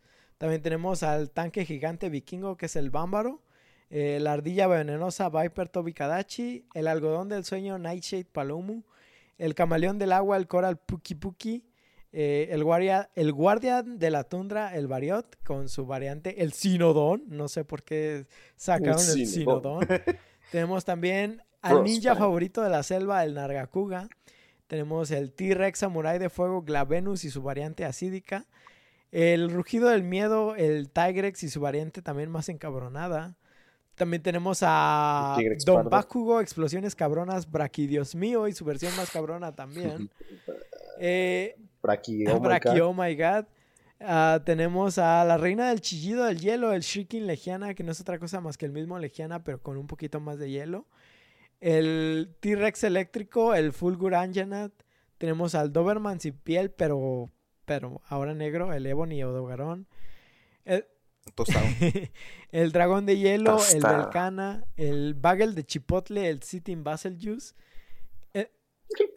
Es que, güey, era, era más picante. Qué güey, rico. era más picante. Sí. Era muy picante. Sí. Tenemos al dragón zombie mejorado, el Habanero. Black Veil Valhazak, al Cthulhu dragón, que era Namiel, el perrazo eléctrico, alias el Sinogre, el ladrón de movimientos, el Yangaruga y su versión malota sin un ojo, el dragón norteño, el Nergigante regio, No manches. el Graveler del juego, el Shara Ishvalda, y como jefe definitivo tenemos a Safi Jiva. Aparte de que el último jefe, digamos, entre comillas, secreto, siendo este tanto Alatrion como este Fatalis. Fatalis. Fatalis, Fatalis. siendo Fatalis el último, así como el pick de tu dificultad. El Ajá, ese- desafío es el principal. desafío máximo de- de- del juego de Monster Hunter. Fatalis siempre ha sido... De si no lo has matado. Ajá, no, no, no cuentas como cazador, güey. eh, Sí, Fata- Fatalis es ese pick para los jugadores. Ah, pero bueno, llegando a, así a hablar de los últimos monstruos del juego, eh, no sé si hasta este punto ustedes tengan algo más que agregar. Eh, pues yo, más que nada, pues experiencias que, que estuvieron muy chidas cuando jugué con, contigo, con Osara y con otro amigo. Que pues la verdad estuvo muy chido cuando nos organizamos para ir a farmear a, a Safijiva. que Para ir a que ir farmear vari- todo, güey. Sí, que al, al otro de, al dorado, ¿cómo se llama? el Culver cabrón? Tarot. Cuchala, no, Claro. Culver Tarot. Culver Tarot. eh, Ese de- también, qué verguizas le acomodábamos al pobre pendejo de Sí. Pero, no, pero la- el la- Zafilliva fue el que creo que más. Al Atrion. Al Sí. también. Pero igual lo que más, o sea, que disfruté bastante fue el, el, a ver, el decir que pude matar a Latrion por mi cuenta y a Fatalis por mi cuenta. Eso fue como que, eh, la neta es un desafío muy cabrón que se me tocó un chorro de veces. Y pues a Latrion, pues que necesitas estarle haciendo daño elemental y de un tipo específico. Bastantes variaciones de armaduras muy, muy chidas. Las armas dejaban algo de que dejar en cuanto a los diseños. Porque muchos eran nada más como que el mismo diseño, pero con piececitas del monstruo. Pero- Sí, se redimieron en el Rise un poco con eso, ¿no? Sí, sí, mejoran el bastante las- tiene mucho, mucho mejor. los diseños de las armas. Pero en sí, Monster Hunter World y Monster Hunter World Iceborne eh, es un juego muy disfrutable y mejor si lo juegas con amigos. Así es. Súper, sí. Eh, ¿Tú, Stara, tienes algo más que agregar? Pues también, más que nada, recuerdos. eh, eso. Esa que, si mal no recuerdo, era un braquidioso el que te. Neta que nos metía a la verga y nos metía a la verga hasta que nos hartamos, güey. Neta nos aprendimos en El segundos colérico. partirle en Güey. su madre. Ándale. tuvimos que hacer una estrategia de que, güey, yo lo duermo en tal minuto específicamente, ustedes le ponen Sí, estas bombas, güey, justo cuando hace... Eso eran Sí, Guidelines, sí, ¿no? ju- ju- justo cuando pase esto, todos se ponen las capas, comemos eh, para daño, hacemos esto. No mames, güey, era una estrategia Lo teníamos medida, sí, todo, ah, así, ah, no, no tenía falla y en el momento en que era falla, güey, todos cancelar misión, güey, a la verga. Reiniciar. Ah, Sí, adiós, no, vámonos. Eh, Y nos pasó Este, varias, güey, güey, de que llegamos y primer paso la cagamos. Afuera, otra vez. Afuera, ya sabíamos cómo era esto, ya sabíamos que no le íbamos a hacer a la verga, güey. y ya pasaba sin, sin pena ni gloria la, la Sí, yo, pelea. yo pienso que mi- Sí, hasta que lo mis logramos. recuerdos del juego sí tienen que ver casi con Braquidios. Hay varios, pero no mames, es que las, las estrategias de Braquidios, Safilliva y específicamente Ah, güey, Atrion, es que es- güey. Todavía ahí tengo mis videos de cuando lo logramos, Sí. güey. No mames, neta. Chula, chulada, chulada. Sí, está bien pergas. Pero, güey, el Braquidios, neta, tiene un lugar especial en la, una de las cosas que más odio en el mundo. Está tan imbécil ese güey. Sería tan difícil pelear contra ese güey que no mames. Todavía me estreso. ¿Tú, Car- Ya, relájate, ¿Tú, tranquilo. Carlos, tienes algún recuerdo específico? Mm, Pues la verdad, todo, todo fue una muy buena experiencia. Yo, o sea, yo digo que lo más disfrutable fue el poder de la amistad. No, pero, o sea, ya hablando en serio, el, el juego sí es para novatos, que fue mi caso. Porque, como les había comentado, yo ya había tocado un par de Monster Hunters anteriores, pero muy por afuerita y en cuanto veía que era muy lento no los dejaba de jugar. Este juego sí puede ser un poco intimidante para los novatos, pero sí es muy recomendable. Si tienen la paciencia, se van a dar cuenta de que no requiere tanto. Y si pueden jugarlo con amigos, pues qué mejor, es la mejor experiencia. Así es. Sí. Sí, yo siempre lo he recomendado, es de mis juegos favoritos por, por mucho.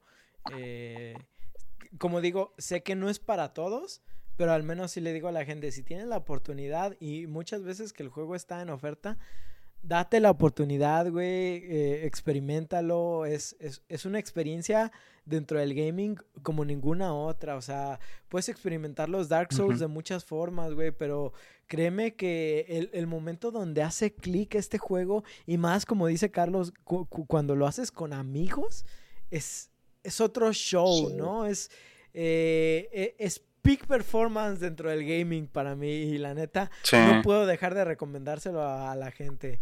Eh, sé, sé que hay mucha gente que, como digo, des- eh, está en completo desacuerdo. La mayoría de la gente a la que lo he recomendado no, no terminan quedándose, pero yo lo entiendo, no es para todos. Sin embargo, Ujú. es de esas cosas que te digo, no te quedes con las ganas, güey, experimentalo, ¿sí? Si no te gusta, está bien, lo entiendo, pero al menos date el hecho de decir, ah, güey, sí lo experimenté, no fue para mí. Es, es, es todo lo que yo Sí, totalmente. Por Sí. último, nada más. Súper entretenido ir a cazar monstruos, Sí, la güey. neta. Sí, güey. Por último, nada más decir que el juego también incluía un sistema de investigaciones, que es algo que no hemos visto dentro de toda la franquicia. Eh, estas servían como para farmear materiales más rápidamente. Eh, específicamente te daban cierta recompensa, no, no te decía que recompensa, pero te daba más probabilidad de obtener cosas este, raras, ¿no? Eh, también tenemos que había monstruos que estaban considerados como temperados y arcotemperados, vamos a decir, que eran monstruos, Eso en los, en dragones Ajá. ancianos. Los eh, Archtemper. eran versiones de los monstruos todavía más encabronadas de las que te encontrabas. Y, y Sí. estaban bien rotos. Hace ratito John y yo estábamos enfrentándonos a unos y qué partida de madre nos metió. Este, y por último, hablar de la comida, güey. La comida del juego es, es Uy, una gloria. uy. Ve- Y justo Sí, ahorita que tengo hambre. Es algo que extraño del Rice, güey. En el Sí. Rice no se ve tan Bolitas de sabrosa O sea, de dango a pinches filetotes acá, bien sabrosos. Y bien Sí, jugosos que se qué bueno ven. se ve. pinche comida. Qué bueno Na- se na- ve. Nada más de Sí. pensar en eso me dan ganas de irme ahorita a, a Japón, nada más para probar en el Al restaurante. restaurante que Sí, tienen allá, ¿verdad? mames, es una chulada. Se ve muy bueno. O sea, aún así, pues, la, o sea, las nuevas mecánicas de la nueva comida sí están chidas, pero pues la apariencia, la verdad, deja mucho que Así desear. es. Y tengo entendido que la comida, en su apariencia específicamente, era como algo bien característico de los Monster Hunter, ¿sabes? Sí. O sea, que en todos los juegos teníamos unos pinches Ujú. de Platotes. comidas mamalones, ¿sabes? O grandotes. Y aquí, pinches bolitas de En Rice. Arroz golpeado. Sí, Sí, total. de Rice Y bueno, y no solo Monster Hunter, ¿no? Cualquier pedazo de multimedia de Japón, su comida siempre la hacen ver tan hermosa y tan Los sabrosa. odio, y más ahorita que voy teniendo hambre. Sí. Sí. Como en el Final. Fantasy XV, que también la comida se ve muy, muy Así rica. es. Pues vamos dándose eh, finalización para esto, para que ya podamos ir a ingerir algo de alimento. Este, Yes, sir. eh, Carlos, aquí te doy tu entrada. Muchas thank yous. Pues en ese caso, esperemos que disfrutaran esta historia de farmeo y monstruos encabronadísimos. Recuerden que pueden enviarnos sus comentarios o juegos que quisieran escuchar a debufodeinsomnio.gmail.com o por Twitter también e Instagram en arroba debufoinsomnio. Si gustan, pueden seguirnos a nosotros por otros medios. A mí encuentran como Stara King en Twitch, en Twitch. A nuestro hot en Twitter como arroba remenete e Instagram como arroba karmacósmico. También recordarles que este podcast lo pueden encontrar en sus plataformas de Spotify, Google Podcast, Apple Podcast y Anchor. Si gustan dejarnos un review por parte de alguno de estos servicios, con gusto lo leeremos aquí en el programa. Ah, John, dinos en qué redes sociales te pueden seguir. Carlos, ya dijo una. Así Sí. que, adelante. Pues a mí me pueden encontrar en Twitter como arroba Joker Foxtrot y en Twitch como The Joker Foxtrot. ¿Qué, qué haces aparte de, o sea, streameas tus juegos, pero también tienes otros proyectos? Ah, ah, hago streams en ocasiones y también me dedico a hacer arte para streamers, como son los emotes o badges. Para, para si alguien ocupa, me pueden contactar por medio de Twitter en arroba Joker Foxtrot. Excelente. Pues nosotros nos despedimos, no sin antes recordarles que afilen sus martillos, preparen sus trampas y carguen al cerdito. Yo soy Oscar. Mm, Yo soy Stara. yo, Carlitos.